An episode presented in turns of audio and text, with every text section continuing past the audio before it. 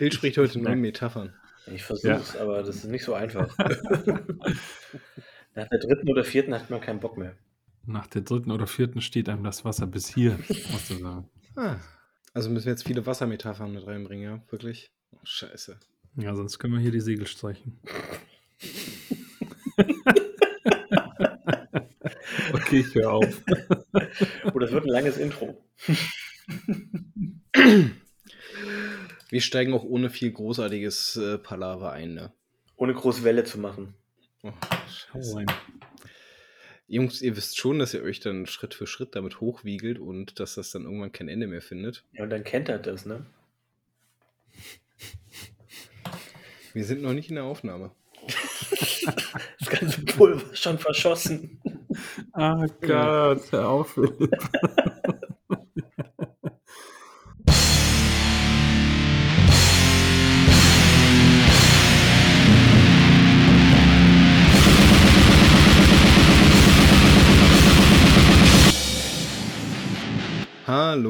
Herzlich willkommen zu einer weiteren Folge Darkside. Ich begrüße euch wieder bei einer neuen Runde und ich begrüße auch meine beiden Mitstreiter, Phil und Bo. Zuerst den Phil. Hallo Phil, wie geht's dir? Hallo, danke, gut. Ähm, da wir jetzt schon festgestellt haben, dass ich jetzt schon alle Flachwitze des heutigen äh, Tages verschossen habe, wird das jetzt eine sehr, sehr unbequeme Sendung für alle. Aber ich freue mich trotzdem hier zu sein. Ich bin dafür, dadurch, dass man das vorher bei der Aufnahme nicht mit drin hat, dass du einfach alles nochmal mit reinschmeißt. Phil hat sich heute vorgenommen, die halbe Folge lang nur in Metaphern zum Thema zu reden. Ja, Challenge. Ich, ich sehe jetzt schon, dass es sehr, sehr kompliziert wird. Deswegen äh, glaube ich, dass ich krachend scheitern werde. Und ja, weiß ich nicht, relativ früh, keine Ahnung, die Segel streichen muss. Gib die Mühe, Phil. So, und vom Flachwitzkönig rüber zum Lockenkönig. Hallo Mo, wie geht's dir? Danke, Danny, mir geht's auch sehr gut. Ähm, ich freue mich auf Phils Witze heute den ganzen Abend. Die meisten haben wir zwar schon gehört, aber Philipp, ich bin ganz sicher, wenn du dich entspannst, dann läuft das von alleine. Flutscht das. Super. so. so ein Smooth Sailing sozusagen. Es geht schon los, es geht schon los. Sehr gut. Ich könnte mal so als Ratespiel schon mal machen. Bevor wir, genau, bevor wir dann eigentlich äh, äh, zum eigentlichen Thema übergehen werden, ähm, gab es noch ein paar Live-Erlebnisse in den letzten Wochen, an denen wir daran teilnehmen konnten. Können sogar alle mal wieder was davon erzählen. Ähm, ich würde es chronologisch machen, also das, was zuerst stattgefunden hat. Sorry, Phil. Ähm, der Mo und ich, wir waren bei Afski und Uada. Und an sich ja namentlich schon mal eine richtig, richtig gute Kombi. Ähm, verspricht auf jeden Fall eine Menge. Äh, wollen wir einfach äh, Schritt für Schritt mal über die Bands quatschen, über die Location? Ja, ähm, vielleicht kann man über die Location danach sprechen, weil da habe ich noch einen Punkt irgendwie anzubringen. Aber ansonsten, äh, man kann ja kurz sagen, es war ein Prenzlauer Berg, da am Maschinenhaus, glaube ich, heißt es, genau, ne? in der Kulturbrauerei.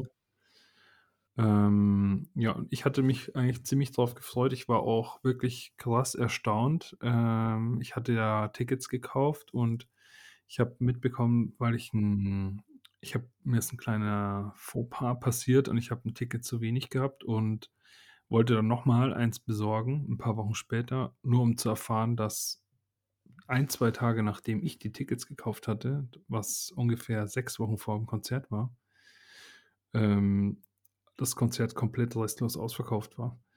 War für mich erstmal ungewöhnlich, habe ich ehrlich gesagt so auch noch nicht ähm, erlebt. Also ich war bisher noch auf keinem einzigen Metal-Konzert in Berlin, das ausverkauft war. Zumindest könnte ich mich nicht daran erinnern.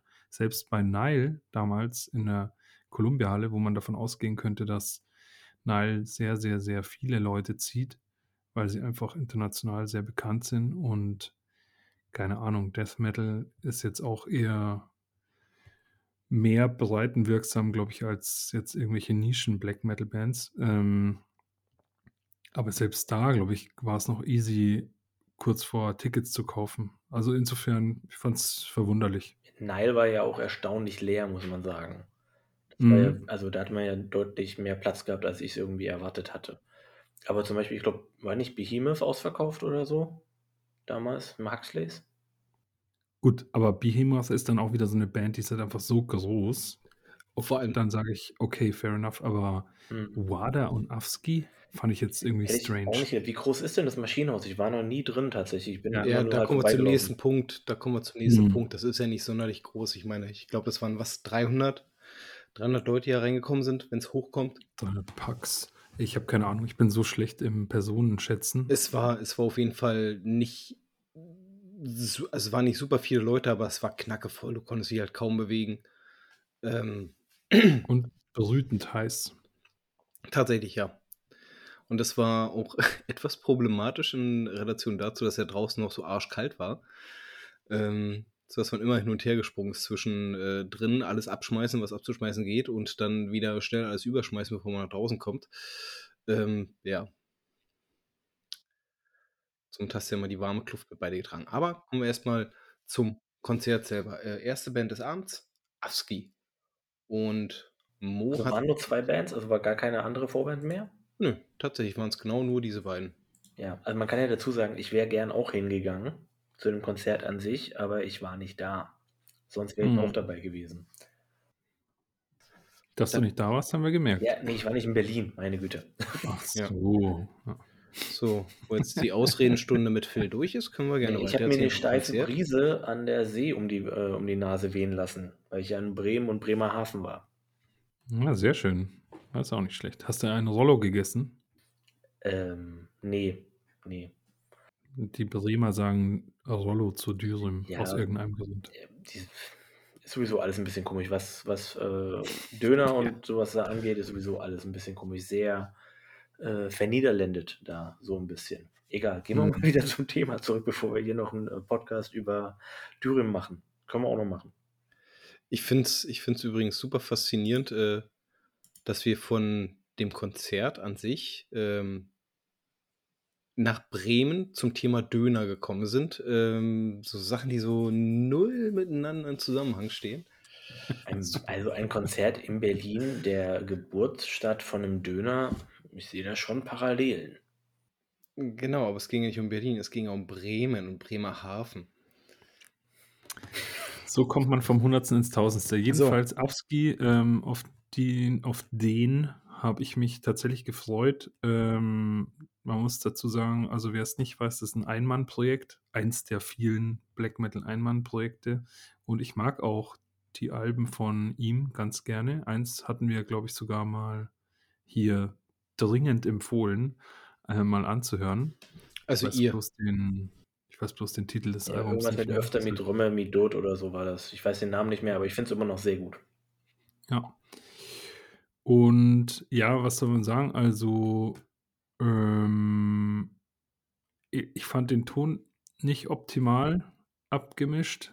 Daran erinnere ich mich noch sehr gut. Ähm, und was ich immer wieder, glaube ich, Danny hat sich wahrscheinlich schon total genervt von mir, weil ich ihm zwischen und vor und nach jedem Song mehrfach ins Ohr geflüstert habe, wie wie leidenschaftslos die Musik rüberkommt, die die angeheuerte Band von Avsky halt runterzockt. Die haben sich wirklich sehr Mühe gegeben. Also einer insbesondere, einer der Gitarristen hat ähm, sich total Mühe gegeben. Das hat man gemerkt. Er hat auch sogar mal seine langen Locken geschüttelt und so hat versucht, ein bisschen Stimmung, für ein bisschen Stimmung zu sorgen. Aber man hat halt wirklich mal mit jedem Ton gemerkt, dass das keine eingespielte Band ist, kein eigen eingespielter Organismus, wo alles sozusagen Hand in Hand geht und miteinander verwoben ist, sondern das war wirklich also runtergezockt, könnte man sagen.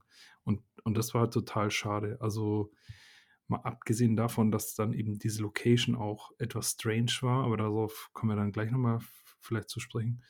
Ähm, das hat dem Ganzen dann auch nicht, ja, keine Ahnung. Das war vielleicht dann auch nicht mehr so richtig förderlich für die ganze Stimmung am Konzert. Also insgesamt fand ich das äh, Konzert ziemlich enttäuschend, muss ich sagen. Ja, also Phil und Mo hatten das, das Album ja äh, so hoch gepriesen und ich habe ja immer wieder betont, dass ich da irgendwie keinen Zugang zu finde.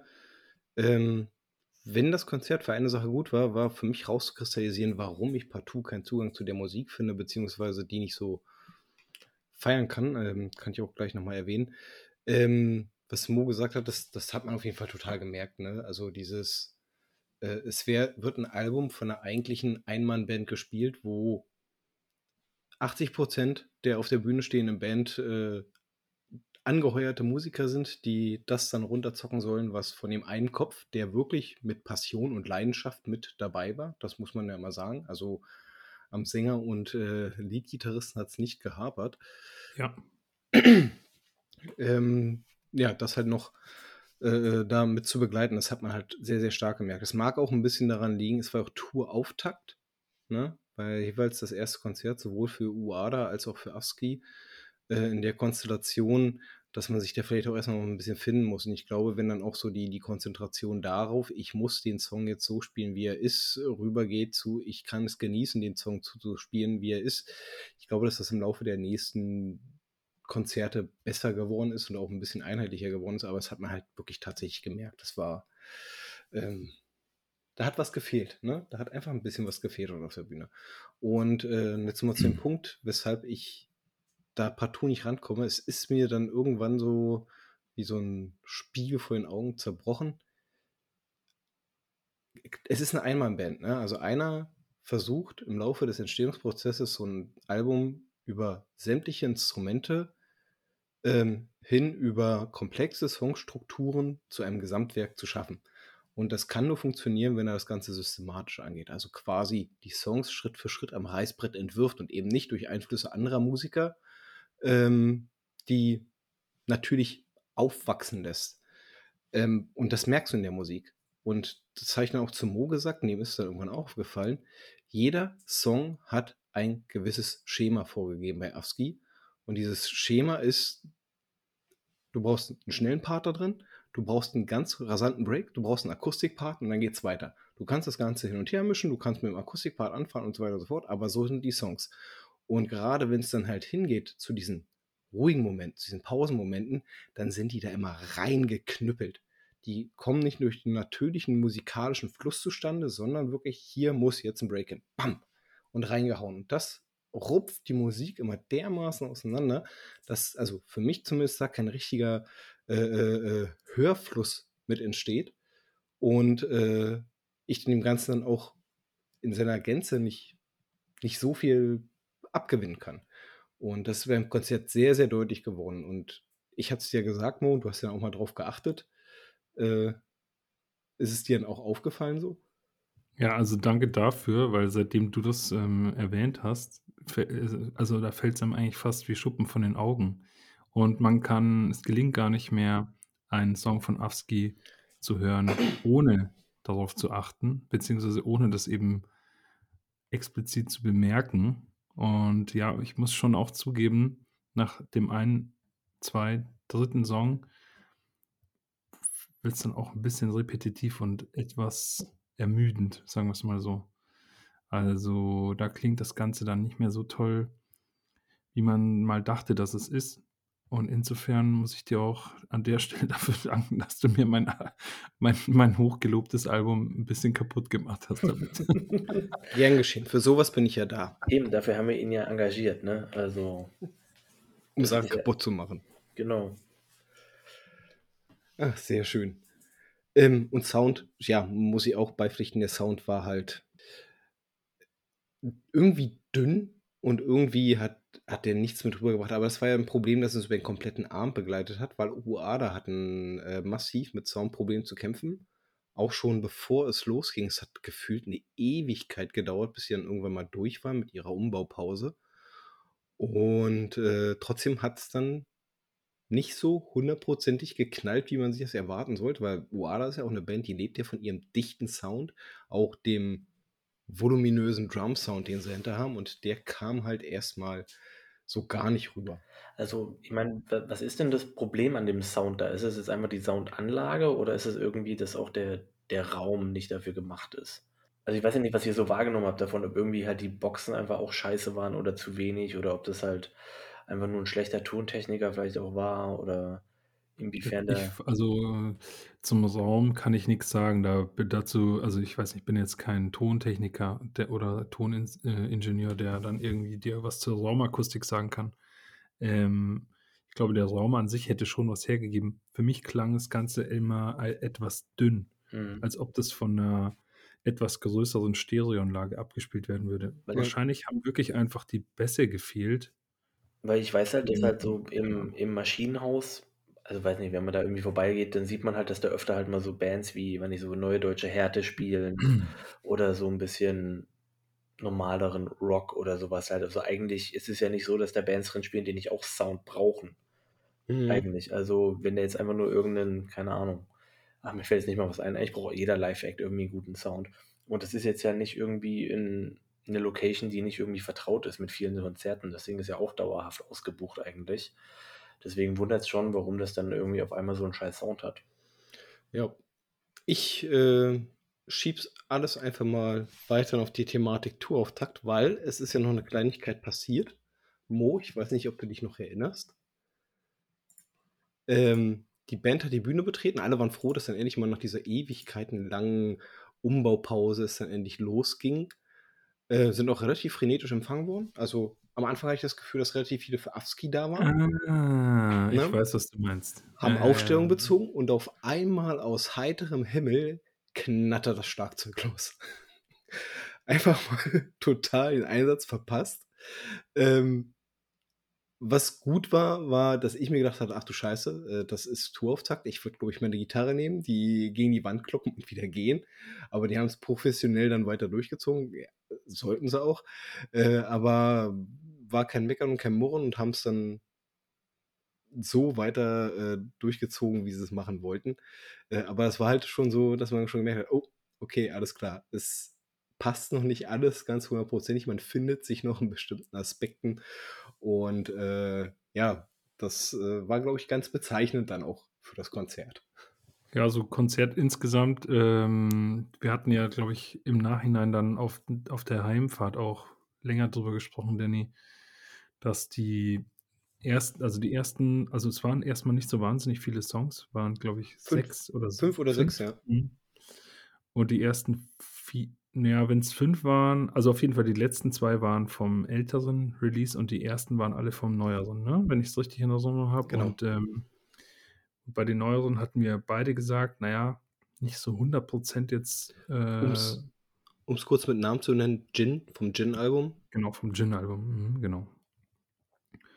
Und aber ich fand's aber eigentlich ganz gut. Also, es war schon auch erfrischend. Eigentlich macht die Musik schon auch Bock. Man es ist halt bloß nicht die Art von Musik, die man erwartet, wenn man auf 'n Konzert geht von 'ner Band, dessen Alben 1 und 2 man irgendwie sehr gern mochte und auch für die Art und Weise, was da für 'ne Musik gespielt wurde, ähm, wertgeschätzt hat.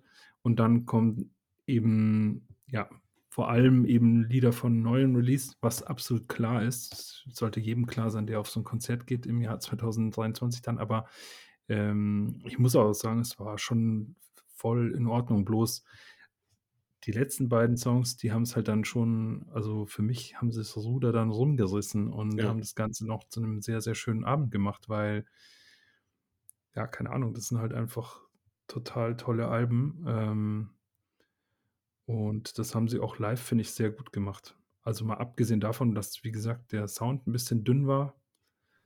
Der Sänger war schwer zu verstehen, schwer zu Ja, hören. genau. Weil genau, der normalerweise auch unheimliche Präsenz einnimmt in, äh, der Musik von Wada und stimmt, der war 'n bisschen dünn.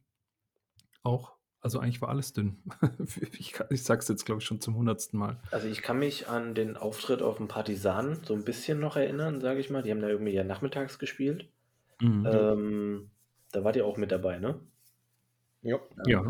Ähm, und da fand ich die Nicht eigentlich mehr ganz nicht solide. mehr ganz nüchtern, aber Also, da dafür, dass sie irgendwie 16:00 oder so gespielt haben, weiß ich nicht mehr, ähm, fand ich die eigentlich ganz solide da tatsächlich irgendwie. Da hatten sie ja grad erst das 1. Album, glaube ich, raus, ne? Das „Devoid of Light“. Genau. Und, ähm, da war der Sänger, glaube ich, nicht so dünn, ne? Genau. Also, es hat halt tatsächlich an dem Sound an dem Tag, äh, gehapert. Ähm, und vielleicht auch wirklich, dass man 'n bisschen kritischer daran gegangen ist, weil man nun mal über die ersten 4 Songs Und Wada-Songs sind ja teilweise auch arschlang.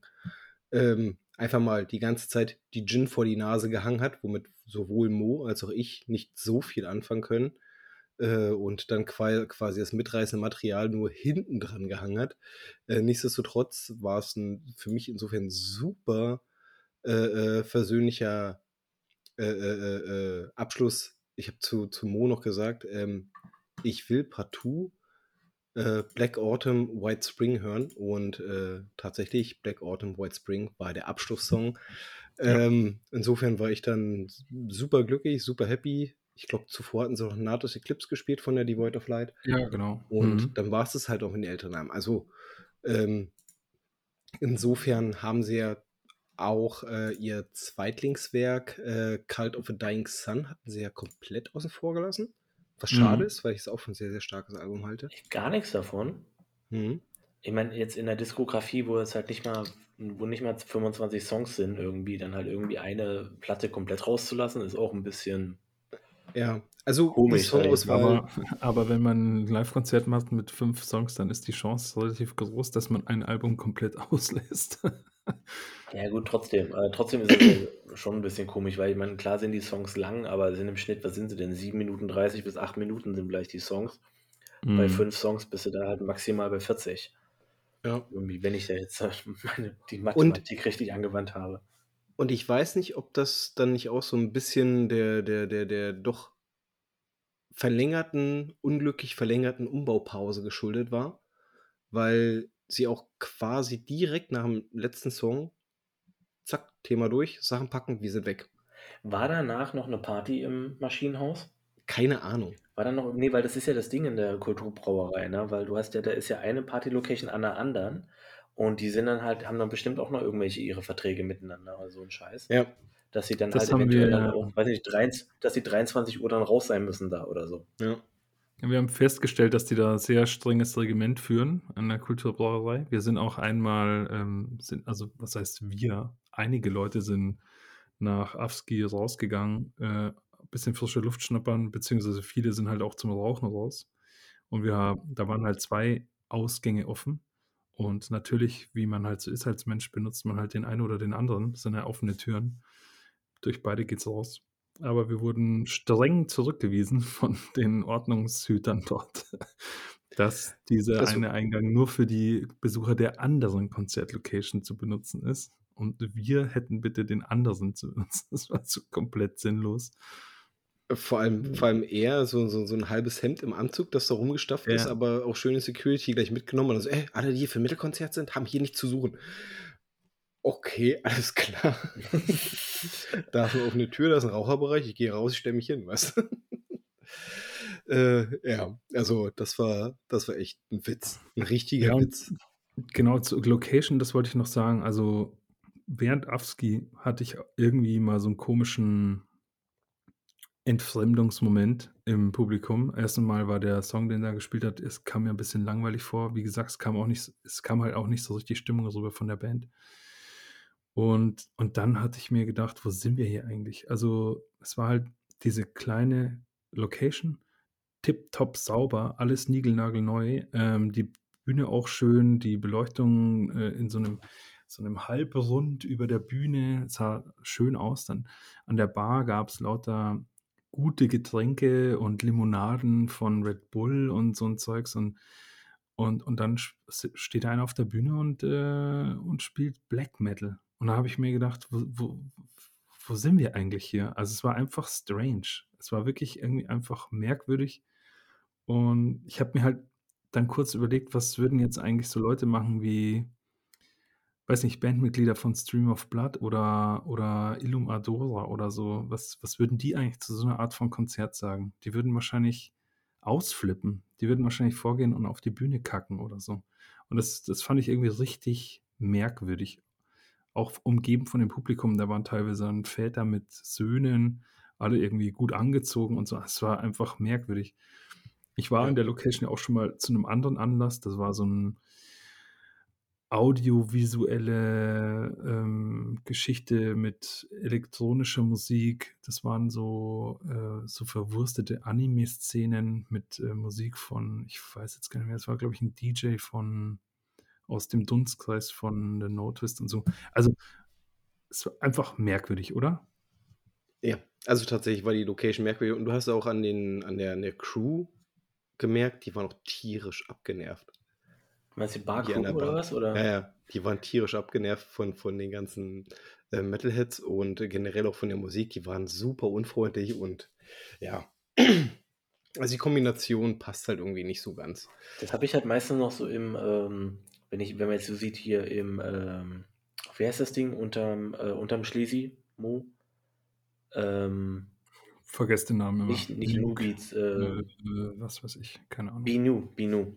Binu, mhm. Äh, das das ist ja von der Location her jetzt auch nicht wirklich so metalmäßig, sage ich mal, weil du hast diesen großen Vorraum mit den Glasfenstern und dieser so eher so offenen Bar und dann links hast du diesen sehr, sehr kleinen Konzertraum eigentlich und auch noch mal so 'ne kleine Bar und alles ist so in 'nem bisschen, ähm, eher in so 'nem loungigen Bar-Orange irgendwie gehalten. Und der Sound ist schrecklich da drin. Das haben wir, glaube ich, auch schon mal irgendwann besprochen. Das ist auf jeden Fall absolut schrecklich. Aber die Barkeeper da, die sind auch nicht Metal-Leute, aber die waren immer mega entspannt. Also, die hat es nicht angekotzt da bei weiß nicht, wo war ich denn da bei? Ich war bei Cattle Decapitation, ich war bei, äh, ich glaube, Weg einer Freiheit habe ich da drin auch mal gesehen oder irgend Ja, da waren wir gemeinsam, glaube ich sogar, irgendwie mit Thilo. Und, äh, ich habe da Death Heaven zum Beispiel gesehen. Ja, ich habe schon 'n Ich paar weiß nicht, ob du dabei warst. auf jeden Fall 'n paar, äh, Metal-Dinger da drin schon gesehen und die waren immer entspannt, die Crew da, obwohl die eindeutig eigentlich nicht damit zu tun hatten. Auf der anderen Seite muss man so sagen, so was wie, ähm, jetzt Huxleys zum Beispiel.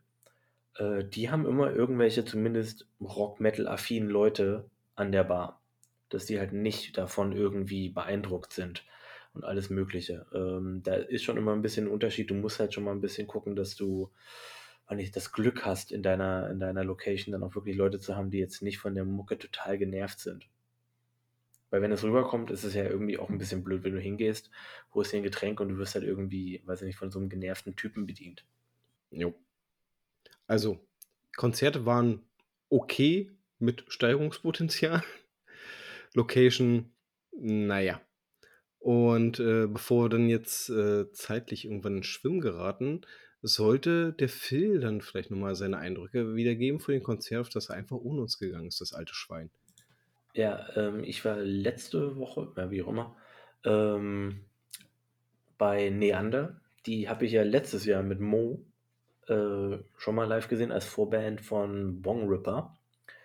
Und da fand ich die voll cool und vor allen Dingen fand ich den Sänger so unglaublich arschsympathisch.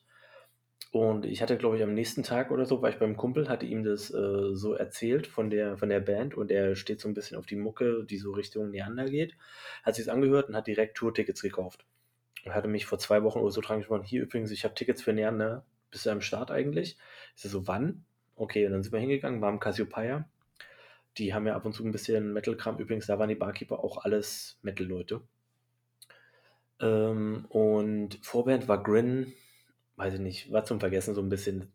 Bassi Bassistin und ne, oder Gitarristin? Ne, Bassistin und, äh, Schlagzeuger. Schlagzeuger war der Sänger.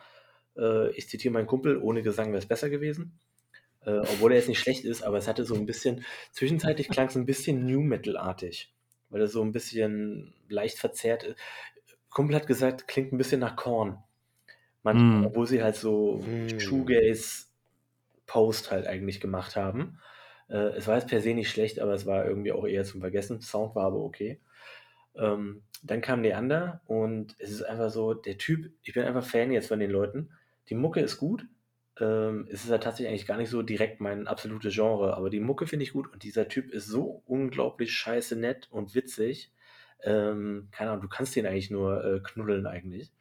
Deswegen, äh, hat sich mega gelohnt. 15 € oder so hat das Ding gekostet. Es war deren erstes jemals ausverkauftes Konzert. Haben sie sich auch mega gefreut wie so 'n Schnitzel. Ähm, du hast denen richtig angesehen, wie viel Spaß die hatten auf der Bühne. Das ist so dieses Ding, was ihr dann halt nicht hattet. Da war jeder von der Band war richtig motiviert und der und der Sänger gibt ne, Sänger gibt's ja nicht und der Gitarrist ja sowieso. Der ist ja sowieso mega, äh, motiviert und am Ende hat er auch gesagt: „Ja, weil die haben danach auch immer Partys immer noch im Cassiopeia, die so: „Oh, wir haben jetzt richtig Zeitnot. Äh, jetzt kommt auch schon der letzte Song.“ Alle so: so: „Ja, aber der geht auch 15 Minuten.“ Und alle so: „Yeah!“ Und dann haben sie den noch gespielt, sind runter, 5 Sekunden später wieder drauf und direkt noch Zugabe gegeben. Äh, und dann weg. Er hat mir wieder seine Mutter gegrüßt, die auch wieder im Publikum war.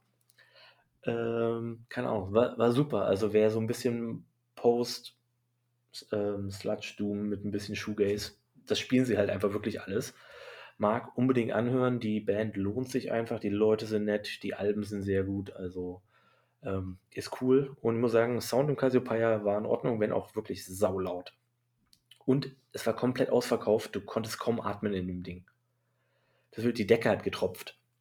Also die Decke hat wirklich getropft und äh, es war wirklich voll eng. Also wir waren zwischen dem Widerlich. Ja, wir waren da zwischen Umbau, noch ein Bierchen holen und nochmal äh, draußen, weil Kumpel noch rauchen war. Und dann sind wir wieder rein und wir standen halt nur hinten. Du kamst gar nicht mehr irgendwo anders hin. Und eigentlich gibt es auch eine zweite Bar noch im Cassiopeia unten im, äh, in dem äh, Konzertbereich. Bist du nicht durchgekommen. Konntest du vergessen. Äh, war echt, das war krass, wie unglaublich voll das ist. Aber das ist wieder dieses Ding, was wir letztes Jahr uns gewundert haben, wie unglaublich beliebt halt diese Musikrichtung einfach ist. Ich weiß nicht, ob das nur ein Phänomen für Berlin ist oder ob das allgemein so gilt, aber es war halt so voll und jedes Mal, wenn man in so Post-Metal äh, irgendwie Konzert geht und sich das anguckt, ist das Ding immer hackebudenvoll. Also, das ist halt krass, das wundert mich immer. Vielleicht liegt es auch an Neander einfach, weil das letzte Mal, als wir darüber gesprochen haben, war es halt de facto dieses Konzert, wo Neander Vorband von Bong Rapper war. Und da war es ja auch, also knallvoll. Ja, aber auf jeden Fall muss ich sagen, lohnt sich immer wieder. Also wenn die nochmal kommen, die sind, wie gesagt, noch sind sie arschbillig. Und so äh, lohnt sich einfach super geile Energie auf der Bühne und sowas. Äh, selbst wenn es vielleicht für irgendjemanden nicht die absolute Mucke ist, aber das äh, reißt trotzdem mit. Hat wenigstens einer Spaß gehabt. Ja. Kostenlos sogar. Ich habe nicht mal was bezahlt. Drecksack.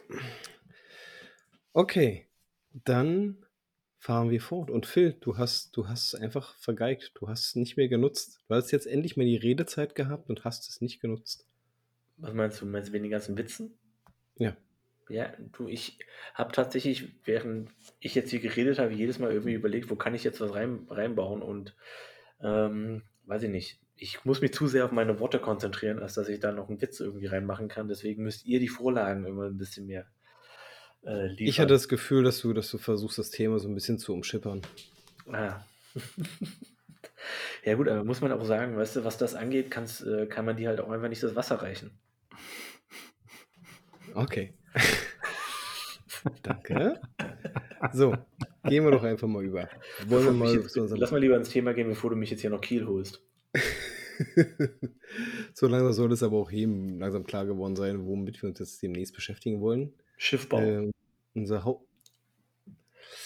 Ja, genau. Bands, die während eines Schiffbaus entstanden sind.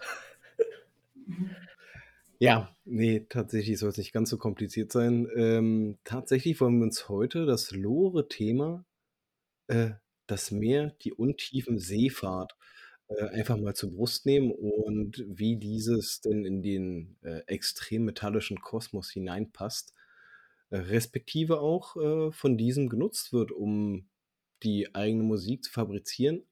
Für mich persönlich gab es ein bestimmtes Album, das ausschlaggebend war dafür, dass ich mich ganz gerne mit dem Thema auseinandersetzen wollte, aber über das reden wir ja auch dann. Äh, en Detail. Aber kommen wir doch erstmal zum eigentlichen Thema. Das Meer. Warum sollte man denn überhaupt so ein Thema nehmen? Mo. Gut. Gute Frage. Keine Ahnung. Ja. Also ich fand das Thema bei der Auswahl schon also sofort sympathisch. Ich, ist mir selber persönlich ein sympathisches Thema und finde ich halt mega spannend. Aber äh, ungefähr zwei Sekunden später müsste einem dann auch schon zum ersten Mal klar geworden sein, wenn man über den, dieses Thema nachdenkt, wie breit das eigentlich ist. Das hätten wir, glaube ich, einfach nochmal vielleicht spezifizieren müssen. Ähm, aber ja, klar, also warum dieses Thema? Weil halt ganz viele, also ich meine, der Topos Meer allein, das ist es ja nicht. Da geht es ja darum, äh, wie wie begegnet man diesem Thema, also oder wer macht was, äh, was passiert da, welche Geschichten werden erzählt. Und, ähm, und da gibt's ganz, ganz viel, was wenn man so ein bisschen drüber nachdenkt, auch meiner Meinung nach mit, äh, so der Grundphilosophie von vielen Metlern halt irgendwie ganz gut übereinstimmt. Generell irgendwie auch und auch vor allem dann eben auch Black Metal, wenn es dann um solche freiheitlichen Aspekte geht oder so. Da ist die Seefahrt, das war ja eigentlich das Thema, oder? Ähm, schon irgendwie naheliegend. Aber auch eine andere Sache ist ist jetzt kein Thema, das irgendwie auf jedem zweiten Album zu finden ist. Es ist halt doch irgendwie eher selten zu finden. Und das ist eigentlich, finde ich, eigentlich die kur kuriose Sache, der kuriose Umstand, warum das nicht viel öfter ausgeschlachtet wird oder, oder breitgetreten. Das, das ist eigentlich eher seltsam, finde ich. Also ja. ich finde, ja, ich finde es ich find's super, dass du schon mal den, den Aspekt der Freiheit mit reinnimmst, weil ich glaube, da kann man gleich auch mal zwei, drei Takte drüber zu verlieren. Ähm, ich glaube, dass das, was es uns so schwer macht und was es auch so facettenreich macht, ist ja allein der Aspekt der unterschiedlichen Interpretationsweisen von Gefühlen, die man gegenüber dem Meer hegt. Mhm. Weil man es ja nun mal auch in unterschiedlichen Zusammenhängen äh, äh, immer wieder Kredenz bekommt und ähm, allein dieser Facettenreichtum der unterschiedlichen Emotionen, die das in uns hervorrufen kann, macht es eigentlich so ein super, super spannenden Thema. Und deswegen fiel ich dir auch vorhin ganz bei, dass ich auch überrascht war, dass es gar nicht so die überbordende Anzahl an Bands gibt, die sich nur rein auf diesen äh, Themenkomplex fokussieren. Überbordend. Ähm, mhm. Überbordend, ja, sehr gut. Scheiße. ähm, also da muss ich, da muss ich voll ganz zustimmen. Aber äh, was, was ich dann halt sehr, sehr spannend finde, ist, wie man denn überhaupt so ein Thema umsetzen kann. Ich meine, wir hatten ja schon mal ein Lore-Thema behandelt. Äh, als, als wir über Cosmic-Space Extreme Metal gesprochen haben. Und da konnte man ja klar durch Klangkomponenten das auch klipp und klar hervorheben, äh, was für einen Einfluss das hat. Oder hier hat es mich halt nochmal eine Ecke mehr interessiert. Aber nichtsdestotrotz, Phil hat ja auch äh, noch äh, seine 5 Cent äh, zu dem Thema, warum das Thema Meer, die Seefahrt. Also ich glaube, wir sind damals, eigentlich fast ein Jahr her, es ist irgendwie, bin ich das erste Mal so ein bisschen in den in die Gedankenwelt überhaupt gekommen, von wegen, dass man darüber eigentlich mal irgendwie reden könnte oder dass es irgendwie voll spannend ist, sich damit zu beschäftigen. Äh, und das hatte halt eigentlich nur mit einer Band, die jetzt nicht nur das Thema hat, aber eigentlich tatsächlich letztes Jahr auf, dem, auf der Walpurgisnacht mit Wanda und äh, haben halt ein Album, wo es halt ein, zwei Songs gibt, die halt direkt mit dem Meer, sage ich mal, zu tun haben, halt landlose Ufer. Ähm, wenn man sich jetzt damit beschäftigt mit den Alben, sieht man, okay, es hat nicht nur was damit zu tun, aber äh, da hatte ich so gedacht, wow, das ist irgendwie hat das was und so, ähm, das klingt irgendwie cool. Äh, hatten, die Band Hallig war da auch da, ne? War das nicht so? Mhm. Ja, genau. Ja. ja. Irgendwie äh, denkt man sich, ja, eigentlich ist es ganz geil. Und dann irgendwann merkt man, wenn man einfach mal eine Google-Suche probiert, um ein bisschen, noch ein bisschen Inspiration und sowas zu finden, es war alles einfacher bei Space oder Cosmic Black Metal oder Metal irgendwas zu finden, weil es da wirklich Listen gibt, so richtig Dinge. Und sind wir mal ehrlich, bei, weiß ich nicht, äh, Meeresmetal oder Nordic Metal oder was weiß ich nicht, äh, findet man dann halt sowas wie Santiano oder, oder, so. Das hat dann, ja, genau, das hat dann alles ein bisschen schwieriger gemacht. Äh, natürlich gibt es dann die, die Größen oder so eine der größten Bands, was das alles angeht, über die wir dann auch noch äh, reden werden, zumindest die ist halt extrem breit eigentlich ihr gesamtes Portfolio darauf aufgebaut haben. Ähm, generell ist das Thema. Wie nennt halt, er den Namen? Also, oh, hopp. Ah. Ähm, das Thema an sich ist halt voll interessant und bietet extrem viel, worüber wir auch mal äh, reden werden. Äh, es hat einfach so viele Komponenten, die einfach dem Metal auch schon inhärent eigentlich sind, die wir, mhm. ähm, die aber irgendwie tatsächlich sträflich vernachlässigt werden immer, weil dieses Thema so viel gibt oder so viel geben könnte. Es aber irgendwie, weiß ich nicht, äh, viel mehr in irgendwelche anderen Mythen in investiert wird anstatt halt einfach mal sowas zu nehmen, was eigentlich direkt auf der Hand liegt, was ja auch in unterschiedlichsten anderen Medien äh, über die Jahrhunderte, Jahrtausende hinweg eigentlich immer eine große Rolle gespielt hat, es aber halt tatsächlich im Extrem-Metal stiefmütterlich behandelt wird. Ja. Ähm, in dem Zusammenhang vielleicht auch gleich nochmal zum Aspekt der Abgrenzung. Ne? Ähm, also uns ist bewusst, dass es viele, viele, viele, viele, viele Bands gibt, die sich grundsätzlich mit der Thematik schon mal auseinandergesetzt haben, aus welchen Gründen auch immer. Ähm, wir wollen uns halt hauptsächlich jetzt um Sachen auch bemühen und äh, darüber reden, wo es halt das allumfassende Thema ist, sei es denn zu einem kompletten Konzept, Konzeptalbum oder wie halt bei Ahab halt ein allumfassendes Thema zur eigentlichen Band mit dazu. Und äh, wir haben auch bewusst bestimmte andere Bands bei dem Thema außen vor gelassen.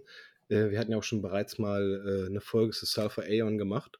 Und die, dadurch, dass sie ja sich sehr stark um dieses Thema Cthulhu-Mythos und äh, die großen Alten äh, äh bemühen und diese ja nun mal äh, zu teilen im Meer leben, ähm, ist das natürlich auch immer ein Thema bei denen mit drin und äh, dementsprechend auch die Songs. Aber sowas lassen wir dann erstmal außen vor, weil das ja eher so Lovecraftscher Kosmos ist, vom eigentlichen Grundthema her äh, das mehr nur ein Teilaspekt davon ist, sondern es geht halt wirklich jetzt mehr um diejenigen, welchen die sich rund um dieses wässrige Etwas äh, kümmern werden.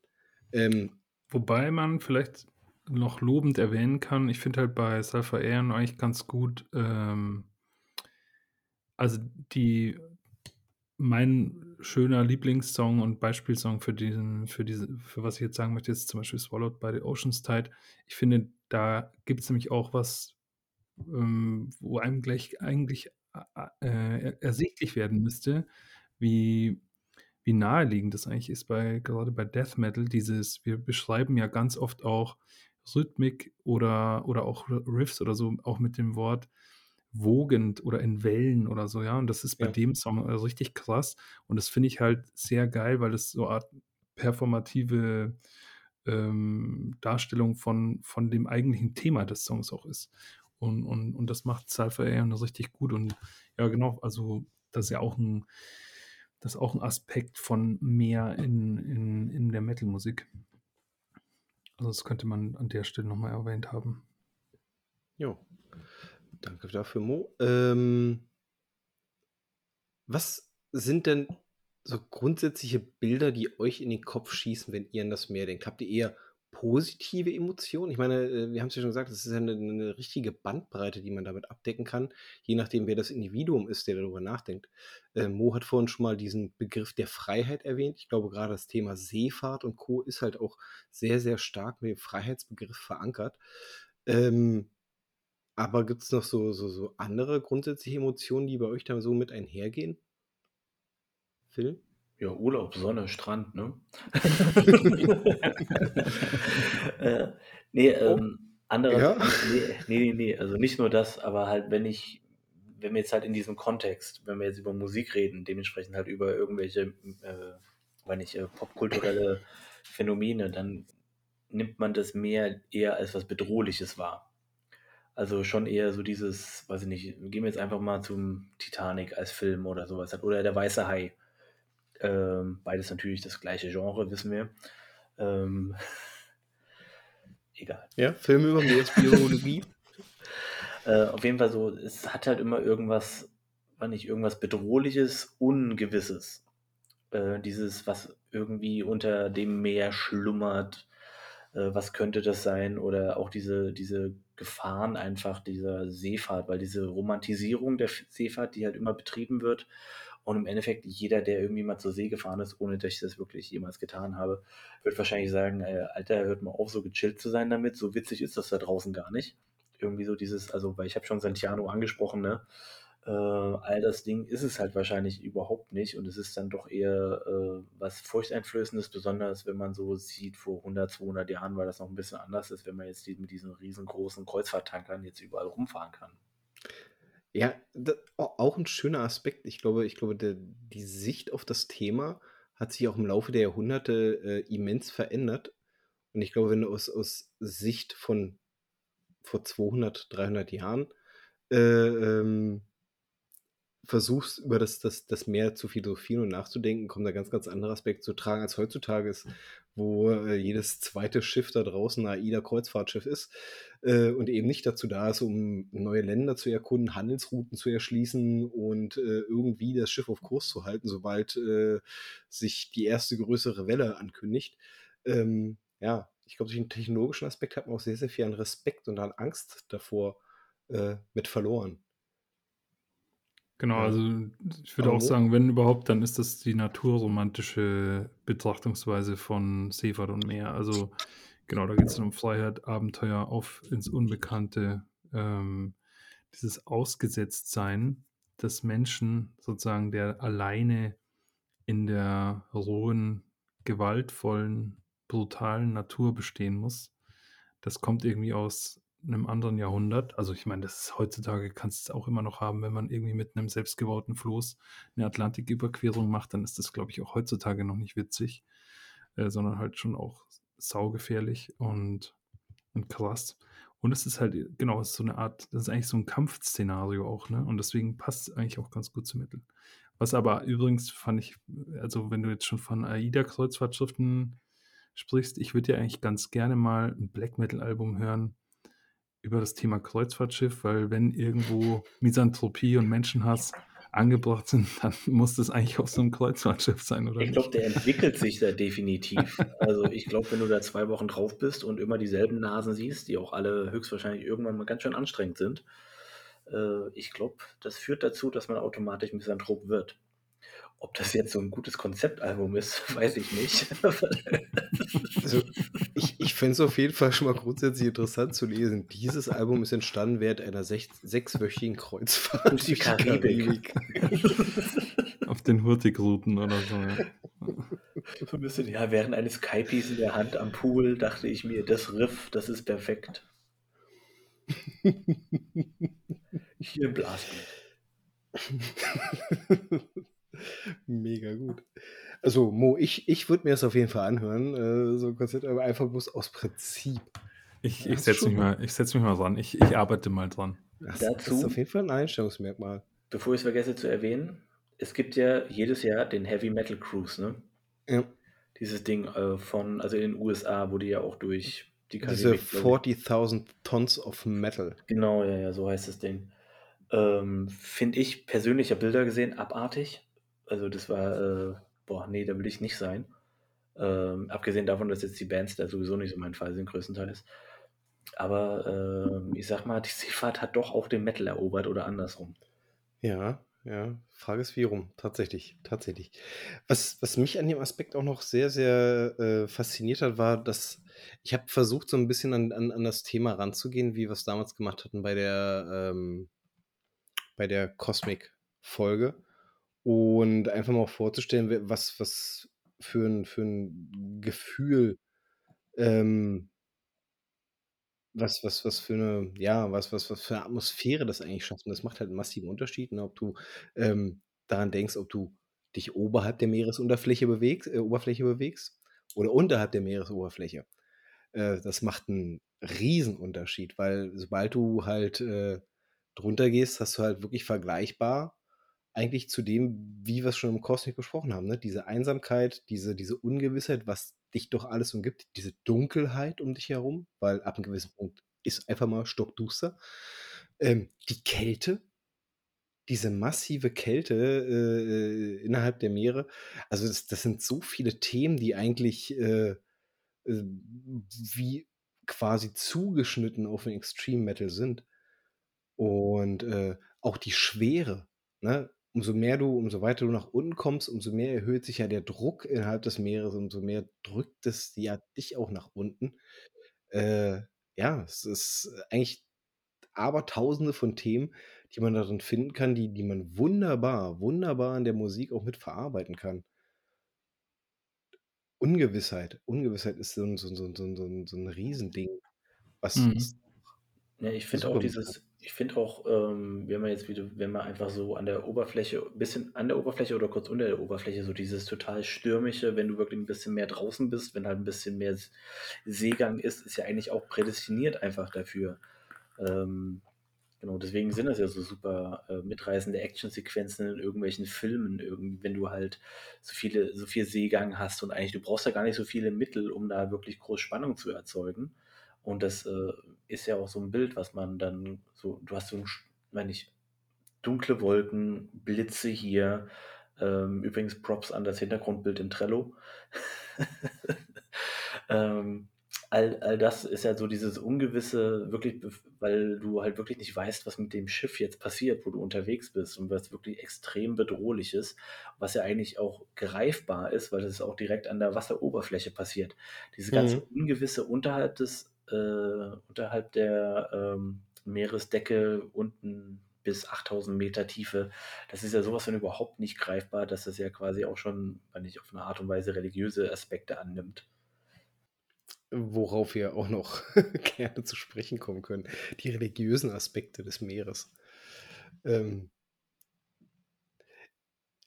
faszinierend ist halt auch der Gedanke daran, dass man mal losgelöst jetzt von, von den großen Kreuzfahrtschiffen, sondern mal wirklich dieses, dieses Bild, man ist auf so 'n so knarrenden alten Kahn und, äh also 'n Segelschiff, ähm, und versucht da irgendwie, äh, äh, die gewisse Strecke zu überqueren, wie schnell man dann dann doch zu dieser Erkenntnis gelangt, dass man als Mensch, der grundsätzlich äh, gemäß äh, seiner eigenen Ansicht, der über den Dingen komplett steht, äh, dann irgendwann auch ganz, ganz klein gegenüber diesen Naturgewalten werden kann. Ne? Wie, wie hilflos man dann ist gegen diese, diese Ungezügeltheit des Meeres, dass man einfach nicht kontrollieren kann.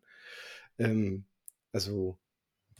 Genau, dieses Ausgesetztsein. Also ja, ja. der schieren, der schieren reinen Naturgewalt. So, ja mega faszinierender Aspekt. Deswegen äh, äh, glaube ich, dass da auch ganz, ganz viel Potenzial noch steckt. Äh, äh und vielleicht gibt es den einen oder anderen findigen Musiker, der sich jetzt mal genau darüber Gedanken macht, äh, wie er sowas noch mit vertun kann. Ich glaube, da, da steckt noch eine Menge Potenzial drin für ganz, ganz großartige Alben, äh, die einfach mal das, das, das Ganze so widerspiegeln.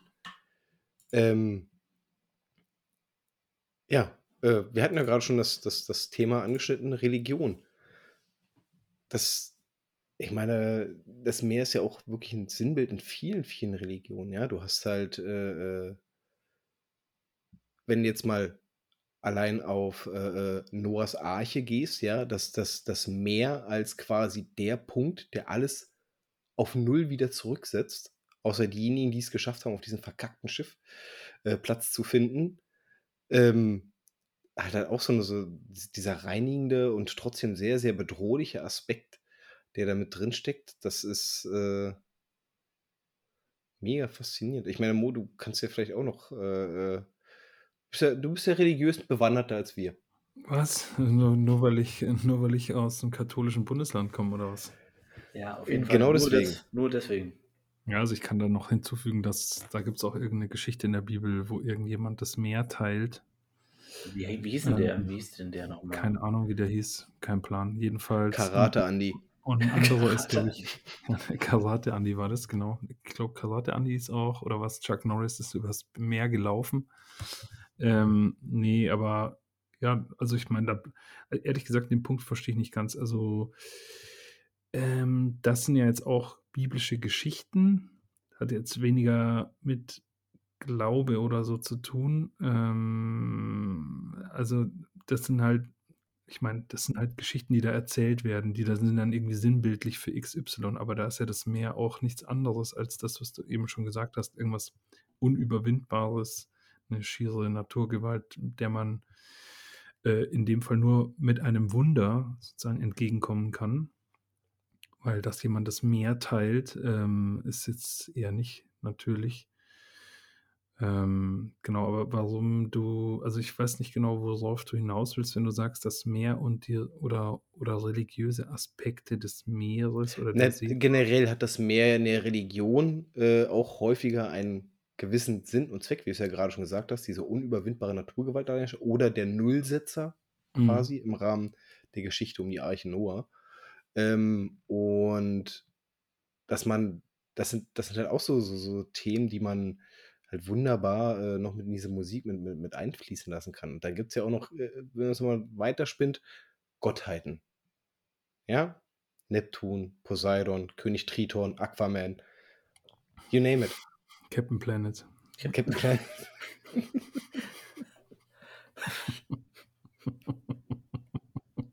Voll gut, dass wir den gebracht haben. Äh, nee, es ist, es ist ja aber auch, äh, wenn man es, man kann es ja weiterspinnen, nicht nur, nicht nur biblisch oder so oder, oder ähm, christlich. Es ist ja in vielen Kulturen oder auch Religion, Religios, Religionen, meine Güte, ähm, ist es, das Meer ja auch was Schlechtes, das ja eigentlich halt in einigen Teilen der Welt immer noch eigentlich halt es nicht üblich ist, schwimmen zu lernen, weil im Wasser Geister leben zum Beispiel und man halt sozusagen Feste feiert äh, am Meer, um halt am Meer sozusagen die Geister zu, äh, zu besänftigen, äh, die Wogen zu glätten sozusagen. Und ähm, hm, schön.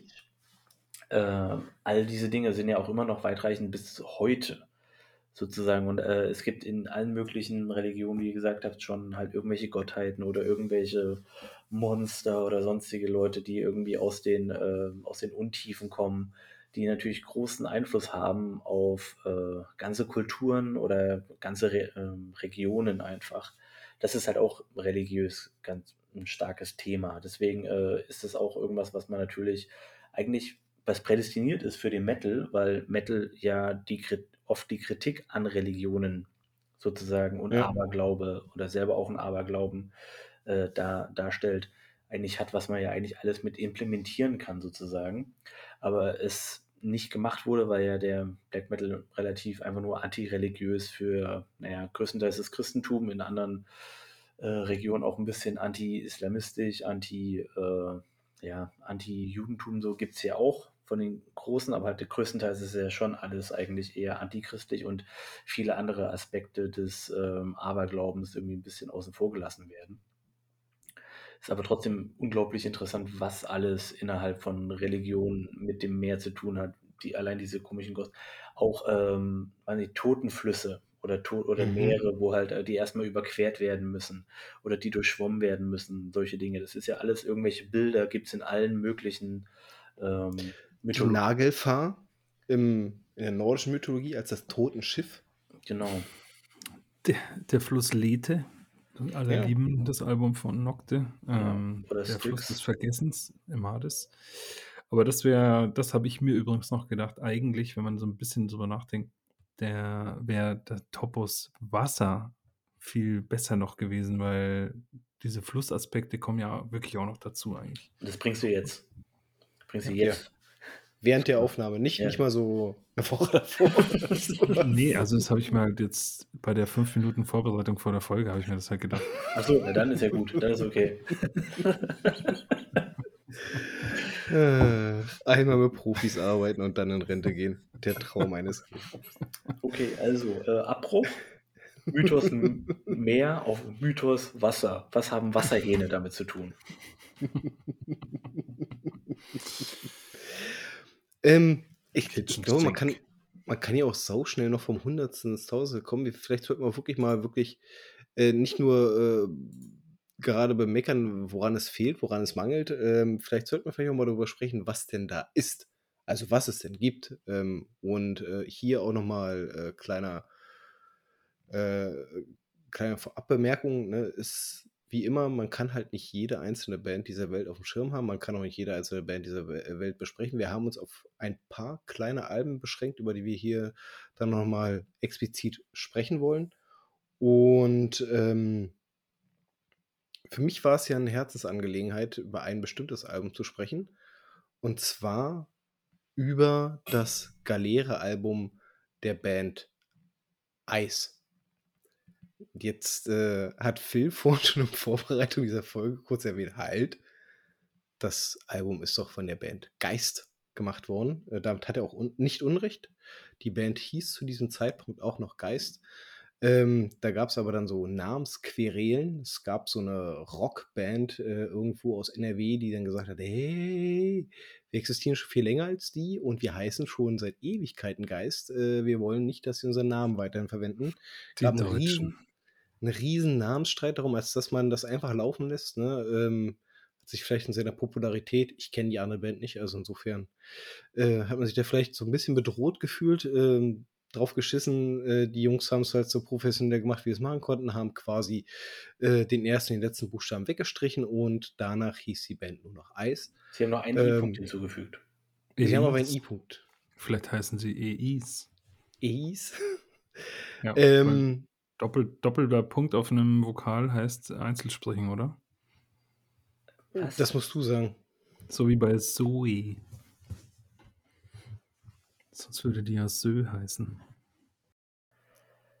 Du versuchst eine Sache zu erklären mit einer anderen Sache, die ich nicht verstehe. Ja, das war jetzt nicht sehr hilfreich, ganz ehrlich. Das war richtig also, das war eigentlich deskon drauf. das war einfach nur destruktiv. Auf jeden Fall kurze Bemerkung zu dieser Namensquerrede finde ich total lächerlich. Insbesondere, das muss man wirklich mal kurz sagen, der Name ist ja jetzt wirklich nicht Ja. was total Besonderes oder so. Es ist ja jetzt nicht so, dass man den Namen nicht einfach total generisch im Duden nachschlagen könnte, weil's einfach 'n fucking deutsches Wort ist. Ja. Also, das ist irgendwie strange. Na ja, egal. Ich ich finde jetzt halt die Entscheidung für Eis jetzt auch nicht so einfach irgend 'ne keine Ahnung, dann kommt irgend 'ne, weiß ich nicht, Techno-Combo um die Ecke, die sagt: „Ja, wir uns gibt's schon seit 92“ und dann, äh, müssen sie sich auch wieder umbenennen. Aber wahrscheinlich haben sie sich genau deswegen für diesen, äh, Doppelpunkt, äh, entschieden, der d die Band ja dann was? EIs? Ja. EIs. Also, Ich glaube, da von EIs. da da da da da hat man zumindest erst mal, äh, etwas Ruhe, weil bis dann eine andere Band auftaucht, die sagt: „Hey, wir hätten da mal“ dauert das vielleicht einfach noch 'n wenig. Mhm. Aber, äh, wir schweifen ab vom Thema. Wir wollten über das Album Galeere sprechen. Ja, erzähl mal, ist es schon lange dein Lieblingsalbum oder oder warum liegt's dir so am Herzen? Also, tatsächlich, äh, ist es das Album, womit ich die Band kennengelernt habe. Und, ähm, das ist für mich so 'ne Hop-on Hop-off-Band irgendwie so. Es gibt so so Phasen, da höre ich die unheimlich gerne und dann gibt's wieder so Phasen, wo sie mir total egal sind. Aber komischerweise jedes Mal, wenn ich mir 'n Album von denen anhöre und es ist egal welches, äh, irgendwie mag ich das. Mag ich auch die Atmosphäre, die die, äh, imstande sind, darauf zu kreieren. Und das Schöne bei der Band ist, dass sie ja wirklich mit jedem Album thematisch komplett durchwechseln, ne? Also, ich glaube, das Nachfolgealbum davon war Wetterkreuz, wenn mich jetzt hier grad nicht alles täuscht. Ähm, da hat man halt, ähm, auch wieder ganz andere Thematiken, äh, ähm, mit mit eingebracht. Aber Galeere war halt 'n Album, was sich komplett auf das Thema Seefahrt gestürzt hat. Und, ähm, da ist mir erst bewusst geworden, was das eigentlich für 'n geiles Thema ist für solche Bands. Mhm. Ja. Wie viel wie viel man da doch rausholen muss. Und ich rechne es der Band auch unfassbar hoch an auf diesem Album. Es geht nicht darum, dass sie andauernd irgendwie, äh, stundenlanges Meeresrauschen da reinhämmern, um einfach bloß irgendwie so 'n Ansatz von von von von von, äh, Atmosphäre da mit reinzubringen, sondern, ähm, die schaffen's halt mit wirklich simpelsten Mitteln, dieses dieses Thema allgegenwärtig zu halten. Sei es halt nur mal so 'n bisschen so dieses dieses Morsen, was man zwischendurch mal so hört, so di di di di di di di di di di di di di di oder dieses dieses dieses äh, äh, dieses Knarzen von von gespannten Seilen, die die wackeln, ne, was man auch hauptsächlich auf Schiffen dann immer hört so. Äh, dass so ganz, ganz kleine Elemente sind, die einen immer wieder zurückholen: „Okay, das ist das Thema, auf dem wir uns bewegen.“ Klar, die Texte tun ein weiteres, ähm, aber damit bist du halt wieder automatisch in dem Kosmos gefangen und kannst ja auch diese Atmosphäre so richtig in dich aufsaugen. Und ich finde, das machen sie ganz, ganz großartig auf diesem Album. Ähm, aber bevor ich jetzt hier noch stundenlang darüber rede, äh, ihr 2 hattet bis dato noch keine Berührungspunkte dazu, oder? Ich, äh Mhm. ich kannte Geist, nicht Eis, Geist. Äh, also, noch unter Geist kannte ich's, ähm, habe es aber nicht oft gehört. Deswegen kann ich konnte ich da jetzt, äh, nicht direkt aus'm Stegreif was zu sagen, bis ich's dann noch mal gehört habe. Äh, was ich gut finde an dem Album selber ist ich kenne auch tatsächlich nur das Album, ähm, an dem Album ist, dass sie halt typische Dinge, wie du grad gesagt hast, der Schifffahrt einfließen lassen, ohne sie komplett kitschig zu wirken zu lassen. Ja. Und das ist besonders schwierig bei dem einen Element, was in der Musik, egal ob das jetzt, ähm, Popmusik ist oder Metal, äh, am allermeisten mit der Seefahrt in Verbindung gebracht wird und das ist das Schifferklavier. Also, Mhm. die Quetschkommode. Und die haben sie drin in 'nem Part, wo es einfach wirklich passt und nicht kitschig ist. Und das muss ich sagen, das ist 'n Kunststück, weil das Instrument ist so äh, sehr verbunden damit, dass man das immer zu kitschig wahrnimmt und das ist fast schon, weiß nicht, schunkelig, äh, weiß ich nicht, äh, Festzelt äh, Ja. mäßig irgendwie wahrnimmt. Und in dem Song, wo es ich weiß den Songnamen grad nicht mehr. Ist es „Ein Winter auf See“? Weiß ich grad nicht mehr. Ähm, in einem Song ist es extrem präsent, weil in den anderen jetzt nicht so. Und da hört man's da passt es einfach perfekt rein in dem Moment, wenn's Ich kommt. glaube, „Unter toten Kapitänen“ war's. Ne, ne, war das da unten? Ne, es war ist egal. Auf jeden Fall, es ist drin und passt wirklich sehr, sehr gut da rein, weil der Rest der Instrumentalisierung es also aufhebt und halt sozusagen eher ergänzt und nicht irgendwie es beschwingt auf einmal ist, sondern weiterhin Black Metal, der eigentlich bisschen bedrohlicher sein soll. Ja. Äh, und deswegen, äh, das fand ich beeindruckend in der Hinsicht, dass es halt einfach nicht einfach ist, dieses Instrument so wirken zu lassen, äh, weil es ja schon eher 'n Instrument ist, was schwierig irgendwie zu implementieren ist, ab abseits von diesem Geschunkel. Andererseits muss ich auch noch sagen, das ist so 'n allgemeines Problem, worauf wir dann irgendwie eventuell noch kommen. Es ist schwierig, Dinge, die man an sich persönlich, abseits von Musik, mit mehr verbindet, äh, auch im Metal zu machen. So was wie, äh, weiß ich nicht ich sage mal, „Unter toten Kopi Kapitänen“ ist der einzige Song, der wirklich auch 'n bisschen langsam wogend hat und auch mal wirklich so 'ne so was, ähm, weiß nicht, wo ich wo man sich so denkt: „Okay, da ist so 'n Schiff auf dem Meer, auf den Wellen unterwegs“ und alles Mögliche. Und einige andere Songs sind halt sehr schnell, äh, Black Metal-mäßig, wo man dann wieder so denkt: „Okay, inwiefern fühlt sich das wirklich nach Meer an?“ Mhm. Wo wir dann aber halt genau beim gleichen Problem sind, was wir auch bei Cosmic Black Metal schon hatten, Mhm. äh, Ja. oder Cosmic Metal schon hatten. Ist jetzt die Musik Cosmic, weil das Thema Cosmic ist, oder ist die Musik Cosmic, weil die Musik so klingt? Mhm. Mhm. Aber generell wollte ich eigentlich erst mal bloß dazu sagen, dass ich das mit dem Schifferklavier wirklich unglaublich gut gemacht finde, weil das, ähm, muss man erst mal hinkriegen. Ja, also ich äh, da stimme ich auf jeden Fall also jetzt hast du schon so viel darüber gesprochen, aber ich kann dir zustimmen. Ähm, genau, die Frage hatte ich mir halt auch mal wieder gestellt, inwiefern, ähm, bedarf es dieser Zusatzelemente, dieser akustischen Zusatzelemente, um die diese Stimmung eben auch beim Hörer dann zu evozieren. Also und das hatten wir eben Cosmic äh, Slash Space Metal. Ähm, bei Space war das ja genauso. Da hatten wir noch das Gefühl, dass bei manchen Spielweisen von extremem Black Metal schon diese Leere von Weltraum und so was irgendwie Was auch am Sound lag. und fühlbar wird und so, ja, also, dass man sich das vorstellen kann.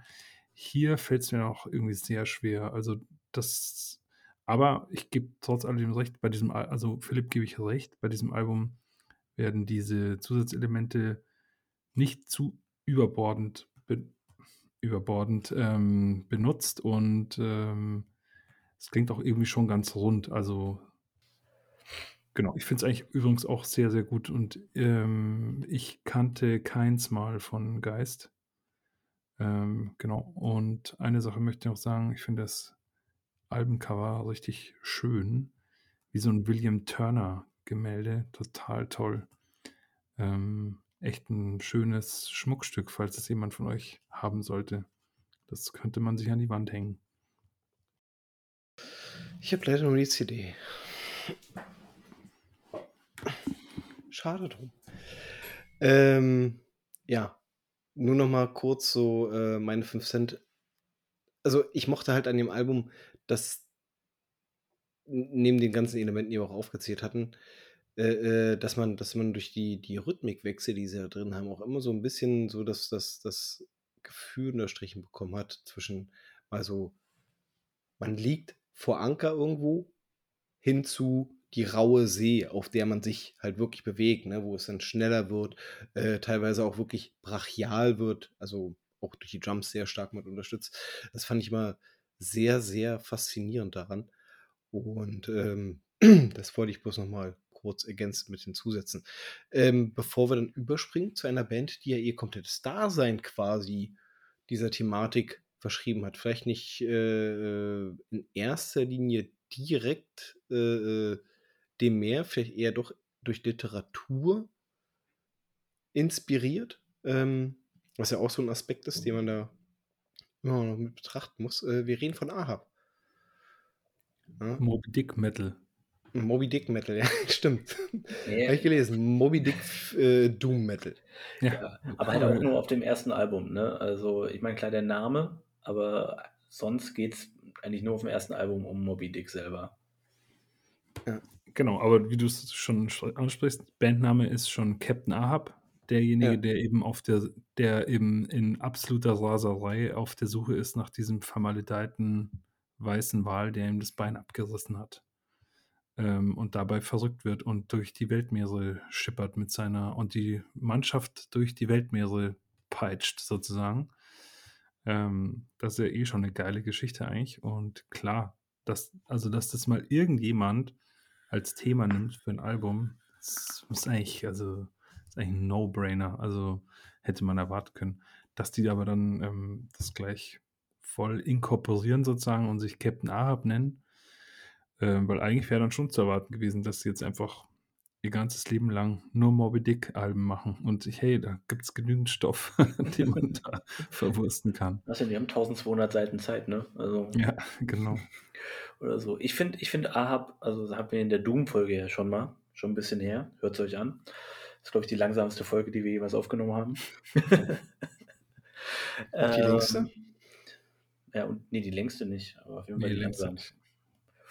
Ähm, Ahab, ich finde Ahab ja toll.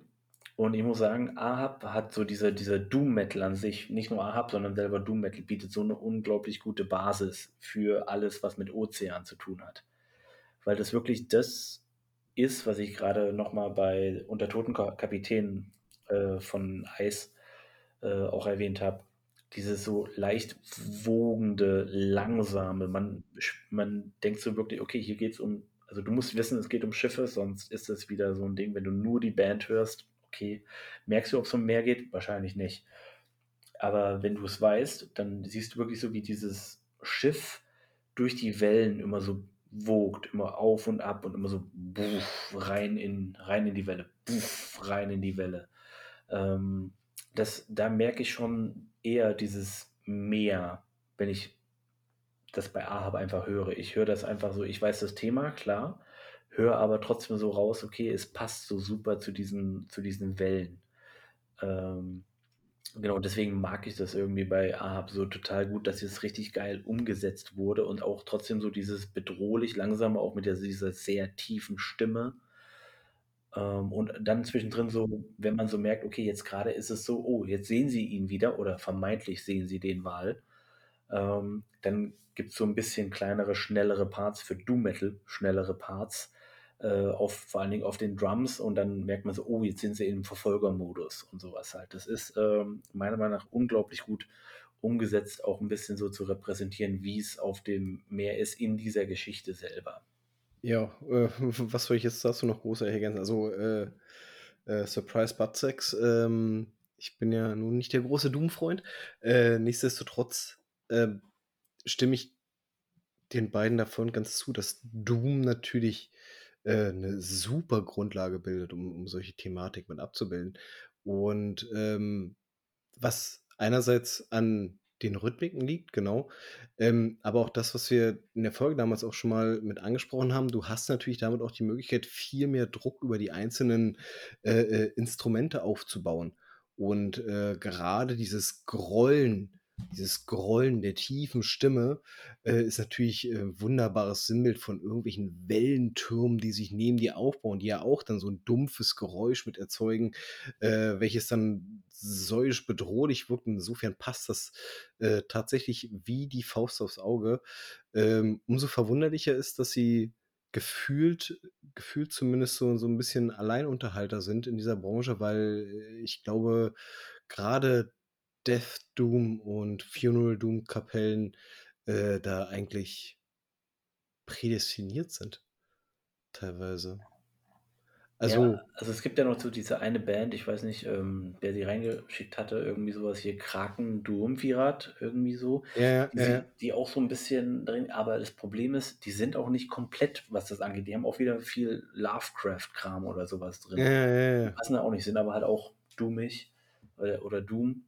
Alles aber halt ein eine Band eine andere Band, die sich wirklich so diesem ganzen Thema verschrieben hat, fällt mir jetzt auch nicht ein, aber ich bin jetzt auch nicht allwissend. Das mag jetzt Leute überraschen, aber ja. Mich auf jeden Fall, ja. Ich dachte eigentlich immer, den Bizeps weiß alles.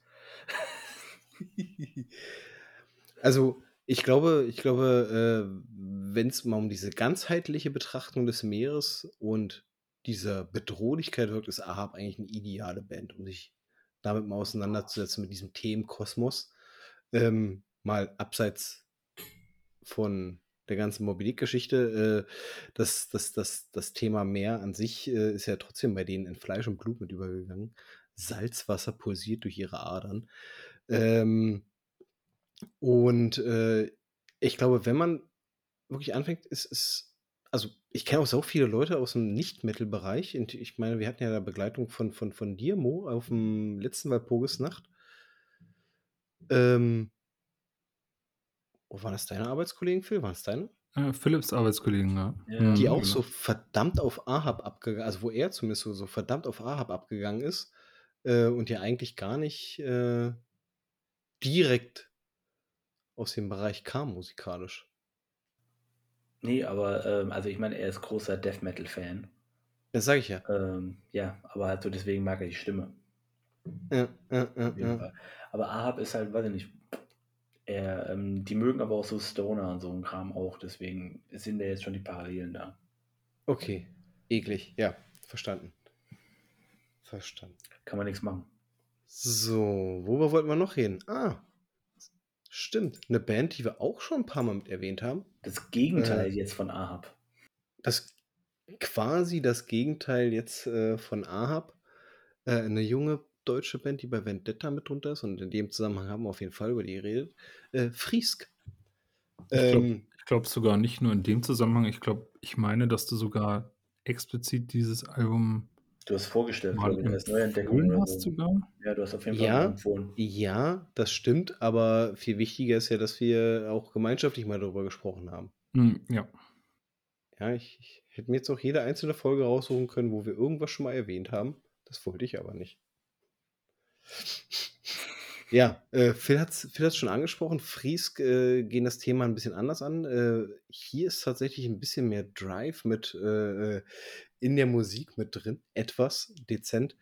Ähm Paar Knoten hinzugefügt. und und das sind das sind das sind eigentlich auch so die die Hoffnungsträger, wo ich sage, dass das eigentlich für die auch 'n prädestiniertes Thema ist, grade Bands, die sich vielleicht, äh, zwar grundsätzlich musikalisch im Black Metal wiederfinden, aber vielleicht sich nicht mit dem ganzen religiösen Gehabe und Co. auseinandersetzen wollen, sondern das, was in den letzten Jahren auch immer stärker geworden ist, diesen naturromantischen Aspekt mit hervorheben wollen, den atmosphärischen Aspekt mit hervorheben wollen. Und genau in dieser in diesem Breitengrad befinden sich ja Friesk, die zusätzlich zur eigentlichen Musik ja dann auch noch diese diese, äh wie heißen die, saarfriesischen was? Dialekt mit drin haben. Auf Also jeden Fall Friesisch. Ja, Ja, es genau. also ist der Bandname ja auch. Ja, hier steht also auf Englisch heißt es Saterfriesian, also Sa ja. ja, genau. Und, ähm, wenn man dann so Songs hört wie, äh, äh, „Dem Wind entgegen“ und Co., das das das ist da ist schon 'ne ganz andere Sichtweise auf das Meer. Da geht's halt tatsächlich auch so so es ist romantischer betrachtet und es ist, äh, vor allem auch so 'n viel, viel abenteuerlicherer Aspekt als als als das, wie es so, äh, beispielsweise bei bei bei bei Ahab so mit drin haben. Und das finde ich sehr, sehr faszinierend, dass man quasi die grundsätzlich gleichen Themen bearbeitet, aber der der musikalische Output doch so vo vollkommen unterschiedlich ausfallen kann und auch viel 'ne ganz, ganz andere ja, 'ne ga ganz, ganz andere Emotion damit hervorrufen kann. Also, ich finde, äh, bei Frieske habe ich halt wirklich mehr so diesen ich fühle mich mitgezogen, ich fühle mich ich fühle mich irgendwie, weiß ich nicht, äh, äh, aufgepusht. Ich habe Bock da drauf, das das das zieht, das zerrt. Ähm, und, äh, äh, ja, also generell eine super empfehlenswerte Band, gerade noch auf ihre auf Grundlage ihrer jungen Jahre äh, ist da noch sehr, sehr viel Potenzial vorhanden und, ähm haben sich halt ein schönes Thema ausgesucht. Absolut. Sehr schönes Thema. Auch Top-Album, also Und zurück bleibt bloß Sand auf Friesisch, das haben wir noch nicht erwähnt. Bleibt bloß Sand. Definitiv richtig ausgesprochen auch. 100 Prozent. Ja, von unserem Linguisten. 100% Mo approved. ja, wie, wie findet ihr den Ansatz von Friesk? Also könnt ihr euch dann thematisch trotzdem wiederfinden, ohne dass jetzt äh, äh hier dann quasi das Ahabsche Kaliber mit aufgefahren wird? Dieses langsame, rollende? Ich finde beides legitim. Ich finde ja, ich, also ich stimme euch jetzt auch nicht zu 100% zu, dass Doom der Shit ist für Seefahrermetal. Ähm, ich finde, ich habe ja vorhin schon erwähnt, Cypher Aeon macht das mit ähm, Death Metal auch ähm, extrem gut, weil sie eben das auch richtig darstellen können mit ihrer Musik, was da eigentlich passiert, auch thematisch. Und dann ist so, bei Frisk habe ich das jetzt nicht. Bei dem nächsten, was du hier bei den Benson-Alben ähm, schon, was du schon rauswerfen wolltest wieder, fand ich nämlich ganz interessant. Das ist ja eher so ein Melodic Black äh, Album, würde ich jetzt das mal nennen. Ja, ja, ja. Und ich hatte nämlich auch so im Zuge ähm, der Vorbereitung mir überlegt, ist eigentlich interessant, dass solche Alben oder dieses Thema nie von Bands wie beispielsweise Monogam oder Moon Sorrow oder sowas aufgenommen worden ist. So eher so melodischere, ähm, lang, lang auf, äh, mit, äh, melodischere Black Metal Bands mit, mit so langgezogenen, erzählenden Songs. Ähm, da würde ich, da sehe ich eben total dieses Abenteuer-Thema irgendwie. Also das, das wäre da 100% wie die Faust aufs Auge. Ein bisschen, und dann, wenn man es ganz übertreiben möchte, ein bisschen peinlicher. Ähm, auch, auch solche Bands wie Fintroll oder so zum Beispiel könnten die werden eigentlich prädestiniert dafür. Also wenn ihr mal an, Finto hatten doch auch Videoclips zu so ein paar Songs. Da waren dann irgendwelche Leute an Holztischen gesessen und haben sich Schweinsbraten mit den Fingern in den Mund gestopft und Musik mit irgendwelchen Klampfen gemacht und sowas. Und das wäre eigentlich auch voll, also wisst ihr, wenn Fintroll jetzt ein Album machen würde über Seefahrt, dann würde ich sagen, ja, macht Sinn irgendwie. Also, ähm, und zwar über diesen Abenteuer, Seefahrer, Schwank, ähm, von mir aus auch noch Piraten-Topos. Äh, ähm, genau, also von dem her, ich finde auch, ähm, dass so schnellere Black Metal-Alben da total die Berechtigung haben. Ich finde bei Frisk, wenn ich das jetzt nicht wüsste, ähm, dass das thematisch da oben irgendwie an der, im Norden, an der, an der Küste irgendwie angesiedelt ist, dann weiß nicht genau, wie ich das rausfinden würde. Aber woran, woran liegt es, dass du nicht weißt, dass du es herausfinden würdest? Fehlt dir quasi, so wie bei äh, äh, Geistern, so dieses, dieses Stuken äh, auf die Thematik durch bestimmte Sounduntermalungen oder? Ja, schätze schon. Hm. Ich finde auch, also das ist, ähm, also Frisk ist jetzt genau die Band, äh, wo ich mich darauf beziehen kann, was ich vorhin gesagt habe, dass es genau das gleiche Problem ist wie bei Space oder Cosmic. Mhm. Ähm, dass wenn du es nicht weißt, ist der Großteil der Bands nicht direkt darauf hin zu interpretieren. Also wenn ich jetzt nur Frisk so höre, also erstmal Disclaimer, ich finde das Album, ich finde allgemein Frisk super geil. Richtig geile Band. Mega geile Mucke. Ähm, wenn ich nicht wüsste, dass es jetzt um mehr geht, da die ganze Zeit, hätte ich keine Ahnung, worum es geht. Ist einfach so. Ich würde jetzt auch nicht direkt so sagen, oh, da fühle ich mich jetzt wie im Meer oder sowas halt, weil für mich ist es halt zu viel, also jetzt nur für das Thema gesprochen, äh, zu viel einfach nur Highspeed. Also es war eine Atmo, Atmo Melodic äh, Black, aber schon sehr, sehr schnell eigentlich. Und das passt für mich gar nicht zum Meer. Aber das muss es ja im Endeffekt auch nicht. Das ist ja nur meine Erwartungshaltung, die ich habe durch irgendeine Art von Romantisierung, die ich durch andere äh, Arten, sowas wie Filme oder sowas erhalten habe, zu Meeren. Oder so, wie das dargestellt werden soll, wenn es irgendwie um was Dramatisches geht. Und Frisk hat die Thematik genommen und wenn man ein bisschen hinhört, hört man ja auch ein bisschen die, äh, die Texte ein bisschen auch raus. Also man kann sie auch lesen, aber man hört sie auch so raus. So ein bisschen, nicht alles, aber trotzdem. Ähm, dann kann man schon ein bisschen reingehen. Aber sie haben jetzt halt keine Elemente, wo ich jetzt direkt sage, da finde ich mich jetzt am Meer wieder.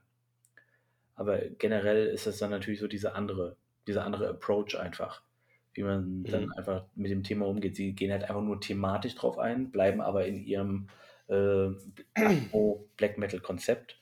Äh, wie gesagt, die Alben sind super. Ähm, und es ist, das ist das Problem, wenn man zu Lore geht an sich, was ja auch, wie gesagt, schon bei Cosmic das Ding ist, dass nur weil eine Band sich damit beschäftigt, heißt nicht, dass man das auch in der Musik unbedingt genauso hören kann. Ist auch schwierig. Und ist ja auch immer Interpretationssache, wie du selber sagst. Ne? Jeder hat einen an anderen Bezug dazu. Für den einen oder anderen ist das mehr etwas Langsames, vor sich hin siechendes und für den andere wiederum äh, haben die automatisch dann schon äh, diese Sturmgewalten um sich herum, womit automatisch was Brachialeres, Schnelleres äh, damit äh, in Verbindung gebracht wird. Also äh, hängt ja auch immer so ein bisschen mit äh, damit zusammen. Aber ich stimme auch zu, ja, ihr habt recht, wenn man das Album jetzt mal abseits, also mal Cover weg, wenn man hört das Album einfach, man kennt es nicht, sondern man hört es einfach, man würde wahrscheinlich niemals auf den Trichter kommen, äh, wenn man jetzt nicht genauer hinhört, äh, dass es hier in diesem Themenbereich widerspiegelt, sondern man würde sich einfach denken, hm, ist ein geiles Album, macht Spaß. Ja, also so Ahab ist so ein bisschen die bedrohlichen Wellen auf dem Meer draußen Mhm. und Frisk ist die Sturmflut. Ja, ja. Genau. Mhm. Schön wiedergegeben. So, äh, Anhören unbedingt. Unbedingt anhören. Ist einfach wirklich fucking gut. Gehen wir über zum nächsten. Kaelum Sun. Und das Lustige ist, Mo, du hast die Band mal äh, ins Spiel gebracht. Ich? Ja, tatsächlich.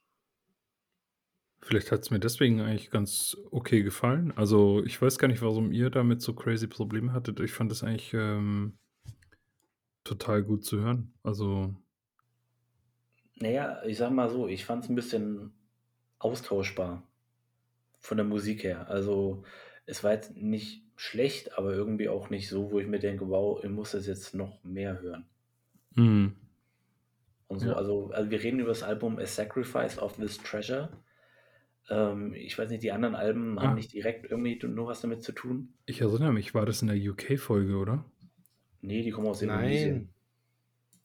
Nein, tatsächlich, äh, genau, es ist eine indonesische Band und du hast es tatsächlich vor mehreren Wochen einfach mal in die Gruppe reingeschmissen. Äh, einfach so, ohne einen Kommentar dazu zu schreiben und dann. Ist aber Äh, erst im Februar rausgekommen. Ah. Boah, ja, die letzten Wochen, da vergeht alles, verschwimmt alles. Oh, Wie in einem großen Maelstrom. mm, okay, okay. oh, Läuft, auch noch bedient. Oh, leck mich am Arsch, ey. Leck mich am Arsch. Und ich glaube, der Hauptgrund, weshalb du das mit reingebracht hast, ist dieses Cover. Und ich finde das, also abseits des Albums, ich finde das Album tatsächlich, muss ich sagen, belanglos. Es läuft total an mir vorbei, aber das Cover ist irgendwie, ich finde es richtig, richtig, naja, doch, doch, eigentlich schon, doch geil. Ähm, du hast ja da dieses, dieses, dieses Riesenschiff, welches anscheinend ähm, ja, sich immer mehr äh, gegen Landmasse bewegt, weil drumherum siehst du ja stehend die einzelnen äh, äh, Matrosen, die quasi bloß noch auf den Aufprall warten. Ähm, also, und die, die tosenden Wellen drumherum. Also das Cover selber äh, könnte treffender eigentlich zu der Thematik kaum sein. Ähm, ja, wenn da nicht dann die für mich so belanglose Musik. Ja, also da habe ich also mich ich wirklich null drin wiedergefunden. Ja, passt schon. Also ich, ich gebe euch recht, es ist jetzt nichts Besonderes. Aber man kann es schon hören. So ist es jetzt nicht, also wenn es jetzt im Radio kommen würde, würde ich jetzt nicht sagen, ach Gott, was, was läuft hier sofort ausmachen oder so. Sondern es wäre halt. Es ist halt so wie Hordem Rife. nee, sorry, also, also, nee, also live, glaube ich, würde ich Callum Sun mehr ertragen. Sehr Ich gut. glaube, glaub, da würde ich stehen bleiben sogar. Schön, schön noch Seitenhiebe verteilen. Hier, hier geht es nicht um Hordom Rife. Ja, es ist auch schwer, es ist auch schwer, mal ein Album zu beschreiben, von, von dem man nicht gefesselt ist. Deswegen ist es einfach bloß. Äh, ähm, Es ist halt atmosphärischer Melo Black, der per se nicht schlecht ist, aber halt einfach so ein bisschen, nicht banal, ist jetzt ein bisschen unfair, aber trotzdem. und man kriegt nichts vom Thema selber mit in der Ja. Musik, so gar nicht. Also, es ist auch jetzt einfach nur, wenn man keine Ahnung, liest dir die den Bandnamen durch, liest dir die Titel durch, du würdest nicht drauf kommen. Es ist jetzt nicht so wie bei Frisk zum Beispiel, wo du halt zumindest alles andere hat was damit zu tun. Nur die Musik ist jetzt nicht das, was man mit Wasser direkt verbindet. Ja. Und jetzt hier ist es eigentlich nur das, das Cover und dann, wenn man sich ein bisschen so mal damit beschäftigt, was damit wirklich dann, ach okay, es geht hier um was mit der See. Aber das Cover ist schön gemalt. Da sind wir Ja. uns ja dann wenigstens einig. Mm. Genau, ein anderes Album, ähm, wenn ich gleich weiter skippen darf, äh, weil wir gerade schön beim Thema Cover mit äh, Boot auf oder Schiff auf dem Cover sind und ähm, weil man, wenn man sich ein bisschen damit beschäftigt, dann auch irgendwie schnell merkt, okay, Seefahrt und Schifffahrt hat damit jetzt nicht so richtig was zu tun, aber irgendwie schon, ist das neue Album von Antrisch. Das kam jetzt ganz kürzlich raus. Expedition 2, die Passage. Da geht es ja um eine Arktis-Expedition eigentlich. Und Genau. Die findet halt auf dem Schiff statt. Und das ist aber nochmal was ganz anderes, weil bei denen es ja regelmäßig dann so ist, dass sie da irgendwie im Eis stecken bleiben und sowas. Ähm, da ist da ist das ganze, diese ganzen Emotionen, diese ganzen Bilder und Themen, die da irgendwie hochbeschworen werden, was Schifffahren und Schiffsleute, Schiffsmannschaft, Meer angeht, nochmal irgendwie ganz anders besetzt. Da passt aber, finde ich, zu Arktis und Schifffahrt, finde ich, passt ähm, Black Metal wie die Faust aufs Auge. Also ich hätte bei dem Album ja tatsächlich auch gesagt, dass es wirklich auch eigentlich reinpassen würde. Äh, Antrich selber jetzt nicht als Band, weil die erste, das erste Album ging ja um Bergsteigen. Ähm, und das zweite geht jetzt halt eigentlich um eine Schifffahrt, weil ich, da geht es, glaube ich, um die Nordwestpassage. Ähm, und so, ich finde schon, dass das eigentlich passen würde. Und es hat viel mehr so, okay, es ist natürlich auch ähm, dem Thema geschuldet, halt so dieses, dieses Kalte. Die kalte Arktis irgendwie äh, passt auch eigentlich ganz cool, ist auch ganz, also finde ich eigentlich auch, dass es eine Erwähnung ist in, die, äh, in der Hinsicht und es noch ein bisschen mehr passt als zum Beispiel jetzt das Vorgängeralbum, was wir besprochen hatten. Mhm. Ja. Also ich, ich genau, also genau, das, das Album selber könnte man thematisch hier mit aufführen. Ähm, aber der Hauptaspekt bei Antrisch ist und bleibt ja diese, diese Kälte, diese Eislandschaften, dieses, das hast du auf dem ersten Album äh, wie ein roter Faden durchgezogen, ähm, die fehlende Sicht nach vorne durch die Schneemassen und das hast du auch bei dem Album halt mit äh, dieser Überlebenskampf in der Arktis. Ähm, ähm, wie, wie ein roter Faden durch. Deswegen hatten wir es so ein bisschen außen vor gelassen. Nichtsdestotrotz ähm, Antrisch eine Band, die man auf jeden Fall mal äh, ins Auge fassen sollte, weil sie musikalisch halt einfach mal äh, richtig stark abliefern. Ähm, wir hatten uns bloß dazu entschlossen, das dann dementsprechend so ein bisschen außen vor zu lassen. Äh, andere Bands haben sich ja auch aus dem nicht extrem metallischen Kosmos, und da muss ich mich jetzt quasi dann für die nächsten zwei mal kurz ausklicken, ähm, haben sich ja auch schon bereits mit dieser Thematik mit auseinandergesetzt. Äh, und äh, vielleicht könnt ihr dann noch ein, zwei, drei Takte dazu sagen. Ähm, fangen wir doch einfach mal mit Mastodon und äh, Leviathan an. Ja, genau, das ist also nur, ich meine, das ist einfach ein super bekanntes Album. Das ist, hat mit Extreme Metal jetzt weniger zu tun, aber ich denke, Metal-affine Leute kennen es auf jeden Fall und Metaler mit äh, einer äh, Musikaffinität zu, in Richtung äh, Musik, die sich vom Metal schon wieder ein bisschen ablöst, kennen das Album auch, beziehungsweise die Band. Ähm, ja, das ist einfach ein klassisches Moby Dick-Album auch. Ähm, das ist so eher Sludge, äh, oder? Ja, oder, Ja. äh, Philipp? Alles mögliche Post. Genau, Post-Sludge. Post bei, bei Phil also- ist alles Post, bei Nee, Mo ist das- alles Sludge. Das Problem bei diesen Bands ist einfach halt, dass die Beschreibung schwierig ist, weil ähm, jeder, der es hört, weiß ganz genau, was es ist. Aber dann halt genau die Bandbeschreibung zu finden, ist was anderes, weil die Bandbeschreibung wie Post oder Sludge halt auch einfach so unglaublich weite Begriffe sind, dass sie eigentlich halt 5 Millionen Bands und irgendwie auch gar keine beinhalten. Das ist so, aber Mastodon, Le also Leviathan kennt, wirklich auch, ist fast schon mainstreamig, was das angeht. Eigentlich, deswegen kennt die Band eigentlich auch extrem, also auch schon Leute, die halt nicht irgendwie mit, sich mit Metal beschäftigen. Ähm, aber das ist halt so, guck mal, Mastodon ist ja auch eigentlich halt ein Begriff für, ein, für ein, so eine Uhrzeitwahl, oder?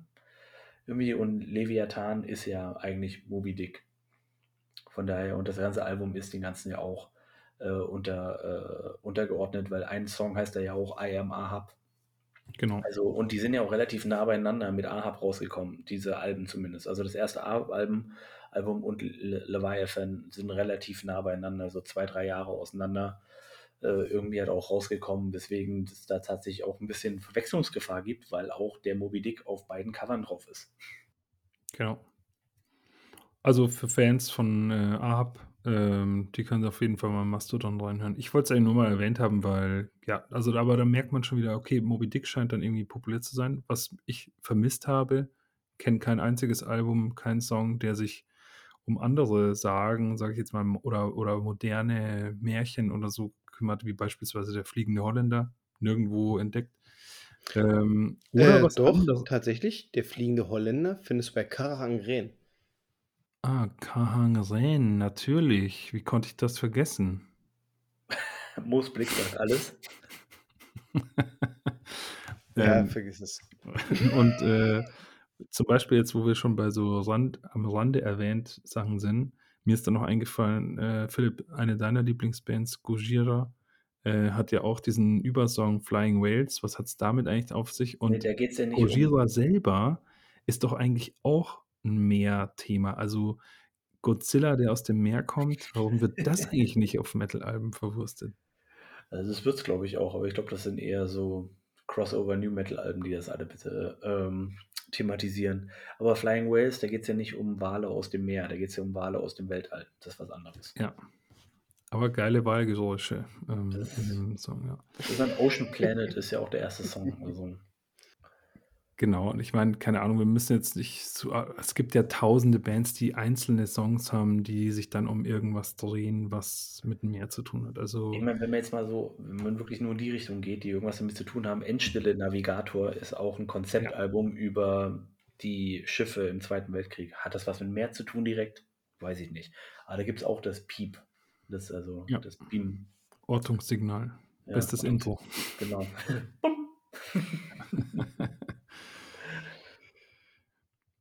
Genau, nee. Also von da wollte ich ja nur mal sagen, dass mir so, so ein paar Themen scheinen da noch irgendwie, sind so schwarze Flecken auf der Landkarte. Unbereist. Ähm, und wo wir noch bei der Thematik sind, muss noch unbedingt erwähnt werden. Ähm, es gibt auch noch andere Bands, die äh, albentechnisch sich dann auf die The Thematik drauf geschmissen haben. Zum Beispiel das letzte Viertan-Album, welches mir zugesagt hat. Okeanos, ähm, wie der Name auch schon sagt, ne? der Ozean. Äh, auch das komplette Thema mit abgegessen innerhalb des Albums. Sehr melodisch, sehr treibend, macht Spaß auf jeden Fall, das Album. Und Phil. Warum sage ich jetzt Phil? Weil, Weil du das Album dir unbedingt nochmal anhören solltest. Achso, Sunken, meinst du? Sunken, die auch eigentlich thematisch sich komplett äh, innerhalb dieses Kosmoses bewegen und dem man, dem man auf jeden Fall auch mal ein Ohr leihen sollte. Ähm,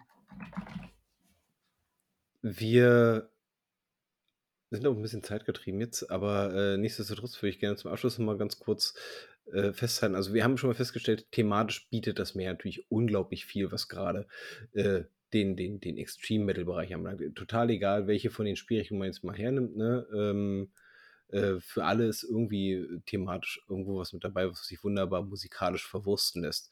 Nichtsdestotrotz hat man das Gefühl, dass ähm,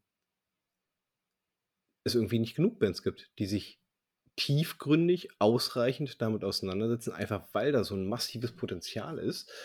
Ähm, Woran es liegt, ich habe keine Ahnung. Ähm, Vielleicht liegt es daran, dass wir einfach auch keine Ahnung haben. Vielleicht gibt es total viel.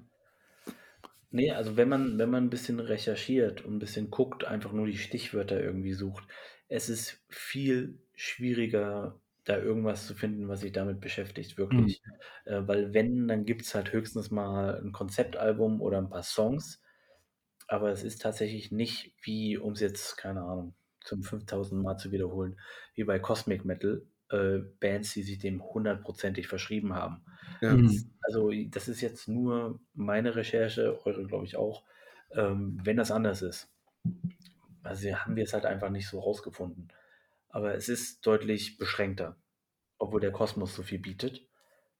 Ähm, ich weiß nicht warum, kann ich nicht sagen. Wir haben ja schon gesagt, dass es 'n unglaublich ergiebiges Thema ist, was einfach alle Aspekte, die auch den Extrem Metal ausmacht, eigentlich abdeckt.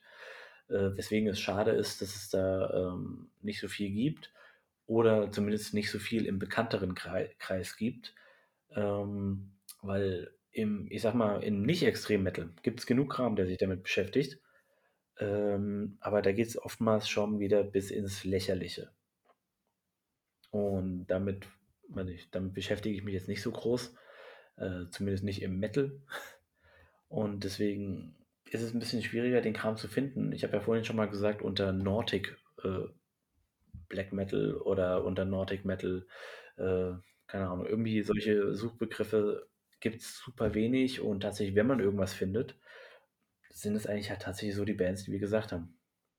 Also, und dann wird's einfach 'n bisschen schwieriger oder man kommt nur auf irgendwelche Songs oder so. Deswegen ist es 'n bisschen schwieriger. Wenn irgendwie mal jemand irgendwie was hat, dann höre ich mir das gern mal an, weil es halt einfach, glaube ich, sehr viel Potenzial auch für Atmosphäre bietet und dafür bin ich ja auch, äh, zu haben. Oh ja, tatsächlich. Tatsächlich. Ähm, ja, dann danke erst mal so weit an euch. Äh, wollen wir doch mal übergehen und da hat Mo heute wieder 'n bisschen mehr zu erzählen, äh, zur Thematik der Neuentdeckung. Dann leg mal gleich los, Mo. Ja, äh, gerne. Also, äh, einmal möchte ich kurz erwähnen, was ich hoffentlich dann bei der nächsten Aufnahme zu den Neuentdeckungen mit ähm, aufführen werde. Und zwar ist jetzt ganz frisch sozusagen im Presale gelandet ein neues Release von Welkin. Ich habe schon mal Welkin empfohlen, und zwar das erste Album von dieser singapurianischen Band. Ähm, sagt man singapurianisch? Ich weiß es glaube nicht. singapurisch. Singapurisch, danke. Oder aus Äh, Singapur, wie auch immer. genau, wir einigen uns auf aus Singapur. Ähm, genau, die machen ja so 'n ganz also interessanterweise also 'ne Band aus Singapur, man erwartet dann irgendwas total Exotisches oder so, ja, äh, zumindest, äh, aus Sicht eines standardmäßigen also eines Standard, äh, Metal-Fans erwartet man etwas Exotisches. Die machen ganz klassischen, reinen, ähm, Oldschool Scandinavian oder Norwegian Black Metal. Auch thematisch ist es irgendwie total an europäischen, ähm, mit mittelalterlichen Bildern irgendwie orientiert, ja, also Das kann ich jetzt aber überhaupt nicht was. das kann ich jetzt überhaupt nicht also, all die all die Songs, auch die alten, gehen alles um irgendwelche epischen, legendären Kämpfe aus der chinesischen Mythologie. Ist es so? Ja, also, weil zum Beispiel hier ist, ähm also auch von dem neuen Album, da ist hier drauf „Battle of the Red Cliffs“ und es gibt so 'ne Filmserie, die halt „Red Cliff“ heißt und das ist so das ist eine der größten Geschichten der chinesischen, äh, Mythologie. Ah, sehr gut, da lernt man hier noch was. Sehr gut. Aber das ist jetzt der neue Release. Bei dem Genau. alten das den alten kannst du mal anschauen, da ist nämlich zum Beispiel auch als einfach als Cover vom also äh, wie hieß das noch mal? Genau, „Recollections of Conquest and Honor“ und, ähm, da ist 'n Albrecht-Dürer-Stich als Cover vorne drauf, was einfach Mhm. strange ist für 'ne äh, Release aus Singapur, finde ich. Aber keine Ahnung, wie auch immer, sehr gut. Also wirklich, äh, sehr empfehlenswert und, ähm, wird jetzt 'n neues Album rauskommen, „Emblems of Valour“. Ähm, und jetzt vor bevor das eigentlich released wird, wurde gleich noch so 'n bisschen, äh altes Material gesichtet und in ein Release gepackt, „Will to Purification“. Das kann man sich jetzt schon mal vollständig anhören. Das sind allerdings lauter so einzelne Songs aus verschiedenen Jahren, die sie da zusammen oder genau, ja, zusammengestellt haben. Ich freue mich auf jeden Fall dann auf das, äh, kommende Album. Und was ich heute als Neuentdeckung vorstellen wollte, ist ein Album einer Band, die wir, wenn alles gut geht, nächstes Wochenende dann übernächstes Wochenende dann sehen werden. Eine All-Female, ähm, Black-Metal-Band aus der Niederlande, Asagraum. Ähm, Potestas Magicum Diaboli und der Name sa verrät's schon. Es handelt sich hier um auch wieder so 'n klassischen, melodischen, satanischen Black Metal. Ähm, ich fand's super geil, so was mal wieder zu hören. Das ist wirklich was für Oldschool-Fans, würde ich jetzt mal sagen. Und ich finde es ganz toll. Ihr wisst ja, ich habe ich suche immer noch nach meiner Female-Fronted Metal-Band, die mir auch wirklich so richtig, ähm richtig gut gefällt. Und hier finde ich das schon also ja, ist einfach sehr rund irgendwie. Und da ich finde ich finde sogar ich finde die sogar extra gut auch, glaube ich, weil die Sängerin, ähm da da hat man eben diese Variabilität in der Stimme, die man bei vielen, vielen Bands jetzt nicht, äh, unabhängig von Mann oder Frau, ähm, immer wieder mal vermisst. Die, ähm, hat's schon ganz gut drauf. Ähm, genau, also das, äh, als Neuentdeckung musikalisch. Kann gleich dazu erwähnen, ich habe euch ja so 'n Interview weitergeleitet von ihr. Ähm, also ganz sauber ist sie nicht. Das muss man dazu erwähnt haben und kann sich jeder selbst 'n Bild davon machen. Man findet, ähm, 2 Interviews, hm, wenn man danach ganz kurz googelt und eins davon ist auf jeden Fall interessant. Es ist halt mal wieder so 'ne ganz typische misanthropische Weltsicht, die da irgendwie breitgetreten wird, wo man einfach mal wieder total froh ist, dass so was immer nur in irgendwelchen völlig irrelevanten Blogs veröffentlicht wird. Und man kann eigentlich nur hoffen für alle äh, insbesondere auch für sie, dass außer uns dieses Interview wahrscheinlich niemand gelesen haben wird. Und ich, ähm also, es wäre wahrscheinlich auch besser so. Genau. Habt ihr das mal gelesen? Äh, ne, ich habe das Interview nicht gelesen, weil war mir zu viel Text. Weil lesen, hallo? Ähm, ich habe die Mucke nur reingehört. Also, ich meine, ich kannte vorher schon. Es ist, ja, Oldschool Black. Ich sage mal, ist ganz okay. Mich holt's jetzt nicht komplett mega ab, aber ich meine, we wenn man's nebenbei hört, ist es ganz okay eigentlich. Ähm, man hört, dass es Female Fronted ist, aber das finde ich jetzt bei der Band gar nicht schlimm oder so was halt, weil es ist, ähm es passt eigentlich ganz gut. Die Stimme macht auch was her. Ja. Tatsächlich, die hat so 'n bisschen auch was leicht Wahnsinniges, was ja, Ja. ähm, dem Black Metal definitiv gut zu Gesicht steht. Ähm, aber generell muss ich sagen, für mich ist es immer so, es rauscht so 'n bisschen an mir vorbei. Es ist eigentlich halt grundsolide, aber jetzt nicht irgendwie was, was für mich nach oben raussticht. Ich glaube, der Bekanntheitsgrad ist dann auch wieder da dem geschuldet, dass es halt 'ne All-Female-Band ist und das in dem Genre halt generell natürlich 'n Novum ist. Also, ganz Novum Ja, nicht ja Novum, 'ne nicht. Besonderheit. Ich meine, ist 'ne Besonderheit. Ja. Ne, es gibt auch noch Bands wie Arthritis, die jetzt nicht mehr existieren. Arthritis hast du Ja, in den ja, ja, Händen? ja. Auch. So ein Scheißkerl, ey. Ist das alles, was du da dazu beitragen kannst, ja? Ne, Na tatsächlich gut. nicht mehr, weil ich kenne die Band nicht.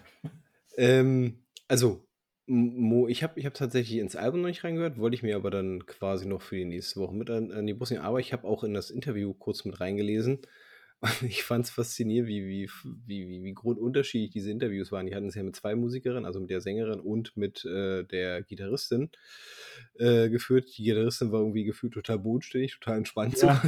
irgendwie Ja, irre, total Äh, abgefahren, ja.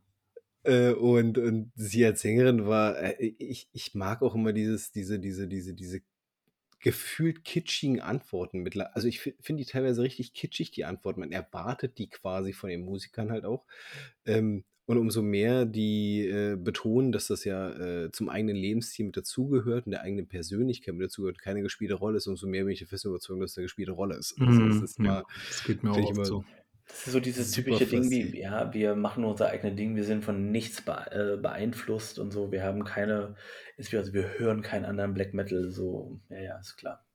Genau, genau. Und, äh, das das fand fand ich mir, ähm, recht unterhaltsam, aber natürlich auch, ähm, ja Ein, äh, ein dünnes geistiges Kind manchmal, ne? Mm. Ja. Ähm, ich habe auch noch eine neue Entdeckung mit reinzuschmeißen.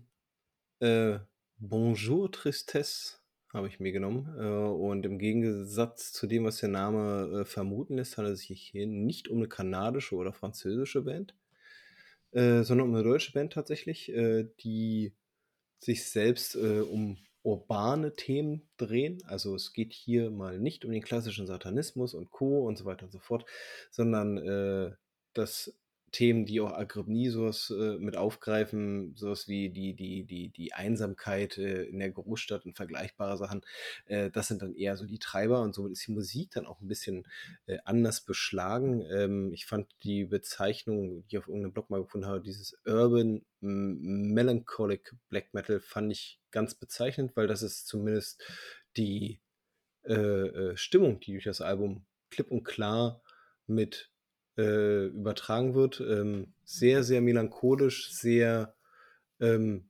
einvernehmendes Album.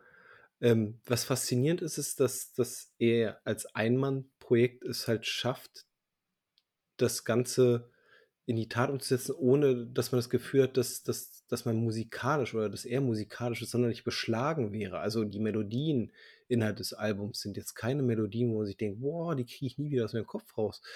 Äh, und die werden mich äh, mein Leben lang begleiten. Äh, sowas habe ich noch nie gehört. Das ist es nicht, äh, aber sie passen halt irgendwie in diesen Gesamt, in dieses, in dieses Gesamtkonstrukt der Musik so gut rein, dass sie einen halt wirklich festhalten äh, äh, und auch bei der Stange halten und auch trotzdem noch ein Wiedererkennungswert geben, auch wenn sie simpel sind.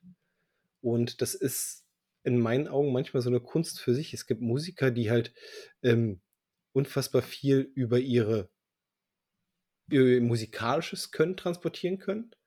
Und es gibt Musiker, die unheimlich viel über diese, naja, wie soll ich jetzt sagen, über den Aufbau einer Atmosphäre über den Aufbau eines gewissen Gefühls transportieren können. Und dafür muss die Musik gar nicht umschweifend sein, sondern sie muss, muss auf dem Punkt sein. Und das ist es genau hier. Ähm, der Drumcomputer stört auch gar nicht so sehr, wie ich es oft bei anderen Projekten mit drin habe, ähm, weil er auch nicht so ganz unnatürlich wirkt. Also ist ein, ist ein cooles Album, es macht, na, Spaß macht es nicht, aber es fasziniert. Ähm, und äh, sollte auf jeden Fall für alle, die ganz gerne mal so melancholischere Sachen hören, äh, ein Reinhören wert sein. Ich glaube, es wird den einen oder anderen geben, der wirklich daran hängen bleibt. Also ich fand es sehr gut. Mit Against Leviathan sind wir auch wieder beim Thema heute mit dem Leviathan. Ja. also auch wenn, das, auch wenn der Le Leviathan wahrscheinlich was anderes ist. Äh, ich möchte ganz kurz bei der Band, ich habe sie selbst nicht gehört, ich habe nur ganz kurz ein bisschen rumgeklickt. Ähm, das Vorgängeralbum ähm, beschreibt den Musikstil, den du gerade beschrieben hast, Your Ultimate Urban Nightmare. Ja. Gegen die, und es gibt den grandiosen Song darauf, Another Bullshit Night in Suck City. Spricht mich schon mal an, weil es halt gar nichts mit Weltmitteln zu tun hat, aber genau deswegen ist es irgendwie interessant. Ähm, ich, das muss ich mir auf jeden Fall mal anhören. Ich, ich finde auch diesen Kontrast faszinierend. Also das Cover selber äh, wenn man sich das mal anguckt, ja, also ähm, mal erstmal diese, diese in den letzten Jahren ganz, ganz stark von amerikanischen Bands halt auch über, übernommene äh, Schwobelumrandung, ne, um, um dieses, mm. dieses, Viereck mit zu entwerfen, dann hast du da drauf, äh, was ist das? Ist das die Hindenburg, die dort ja, könnte die äh, abstürzt? Sein, ja. Und also äh, entweder durch die Farbgebung für mich nicht als ein Rabe erkennbar, aber von der Form her könnte es ein Rabe sein. Es könnte aber auch fast ein Eichelherr sein. Irgendeinen fetten Vogel auf jeden Fall dort sitzend. Ähm, äh, es wirkt seltsam, wenn man sich dann den, das Bild des Musikers mit anguckt, äh, der dahinter steht. Äh, Kapuze auf, äh, äh Nietenspikes dazu. Also alles äh, schreit so in unterschiedliche Richtungen, ohne ein einheitliches Bild so richtig zu ergeben. Das ist ein wenig äh, verwirrend, aber auch äh, tatsächlich eine musikalische Umsetzung zumindest äh, sehr fasziniert. Also man also, muss, glaube ich, viele Aspekte dort mit ausblenden. Aber ich glaube, ich glaub, dann passt schon in die ursprüngliche Black Metal-Idee halt hinein, so gegen die, äh, halt gegen das Establishment, gegen die, äh, nicht, das Aktuelle sozusagen und mehr zurückgezogen zur Natur, weil er ja auf dem Bild auch eher so sich im Wald befindet. Hat vielleicht so Mhm. was Oldschooliges auch trotzdem, obwohl es irgendwie 'n bisschen Thema ist, was man jetzt nicht direkt damit verbinden würde. Ja. Also, äh, wo du grad oldschoolig sagst, also, beim Sound ist halt auch so, ne, wenn man heutzutage immer dieses dieses komplett saubere hat, das ist 'n schönes 'ne schöne Ausgewogenheit zwischen klar Klang, aber trotzdem noch so 'ner gewissen gewissen Rohheit innerhalb des Sounds, ne? Ohne dass man jetzt in irgendeins der Extreme zu hoch poliert oder zu, äh, Kellersound gehen würde, sondern es ist irgendwo genau so 'n schönes Mittelding dazwischen. Ja. Also ich würde es euch empfehlen, mal reinzuhören. Ich fand's sehr, sehr faszinierend. Auf jeden Fall. Bin gespannt. Ich höre es auf jeden Fall an. Sehr schön.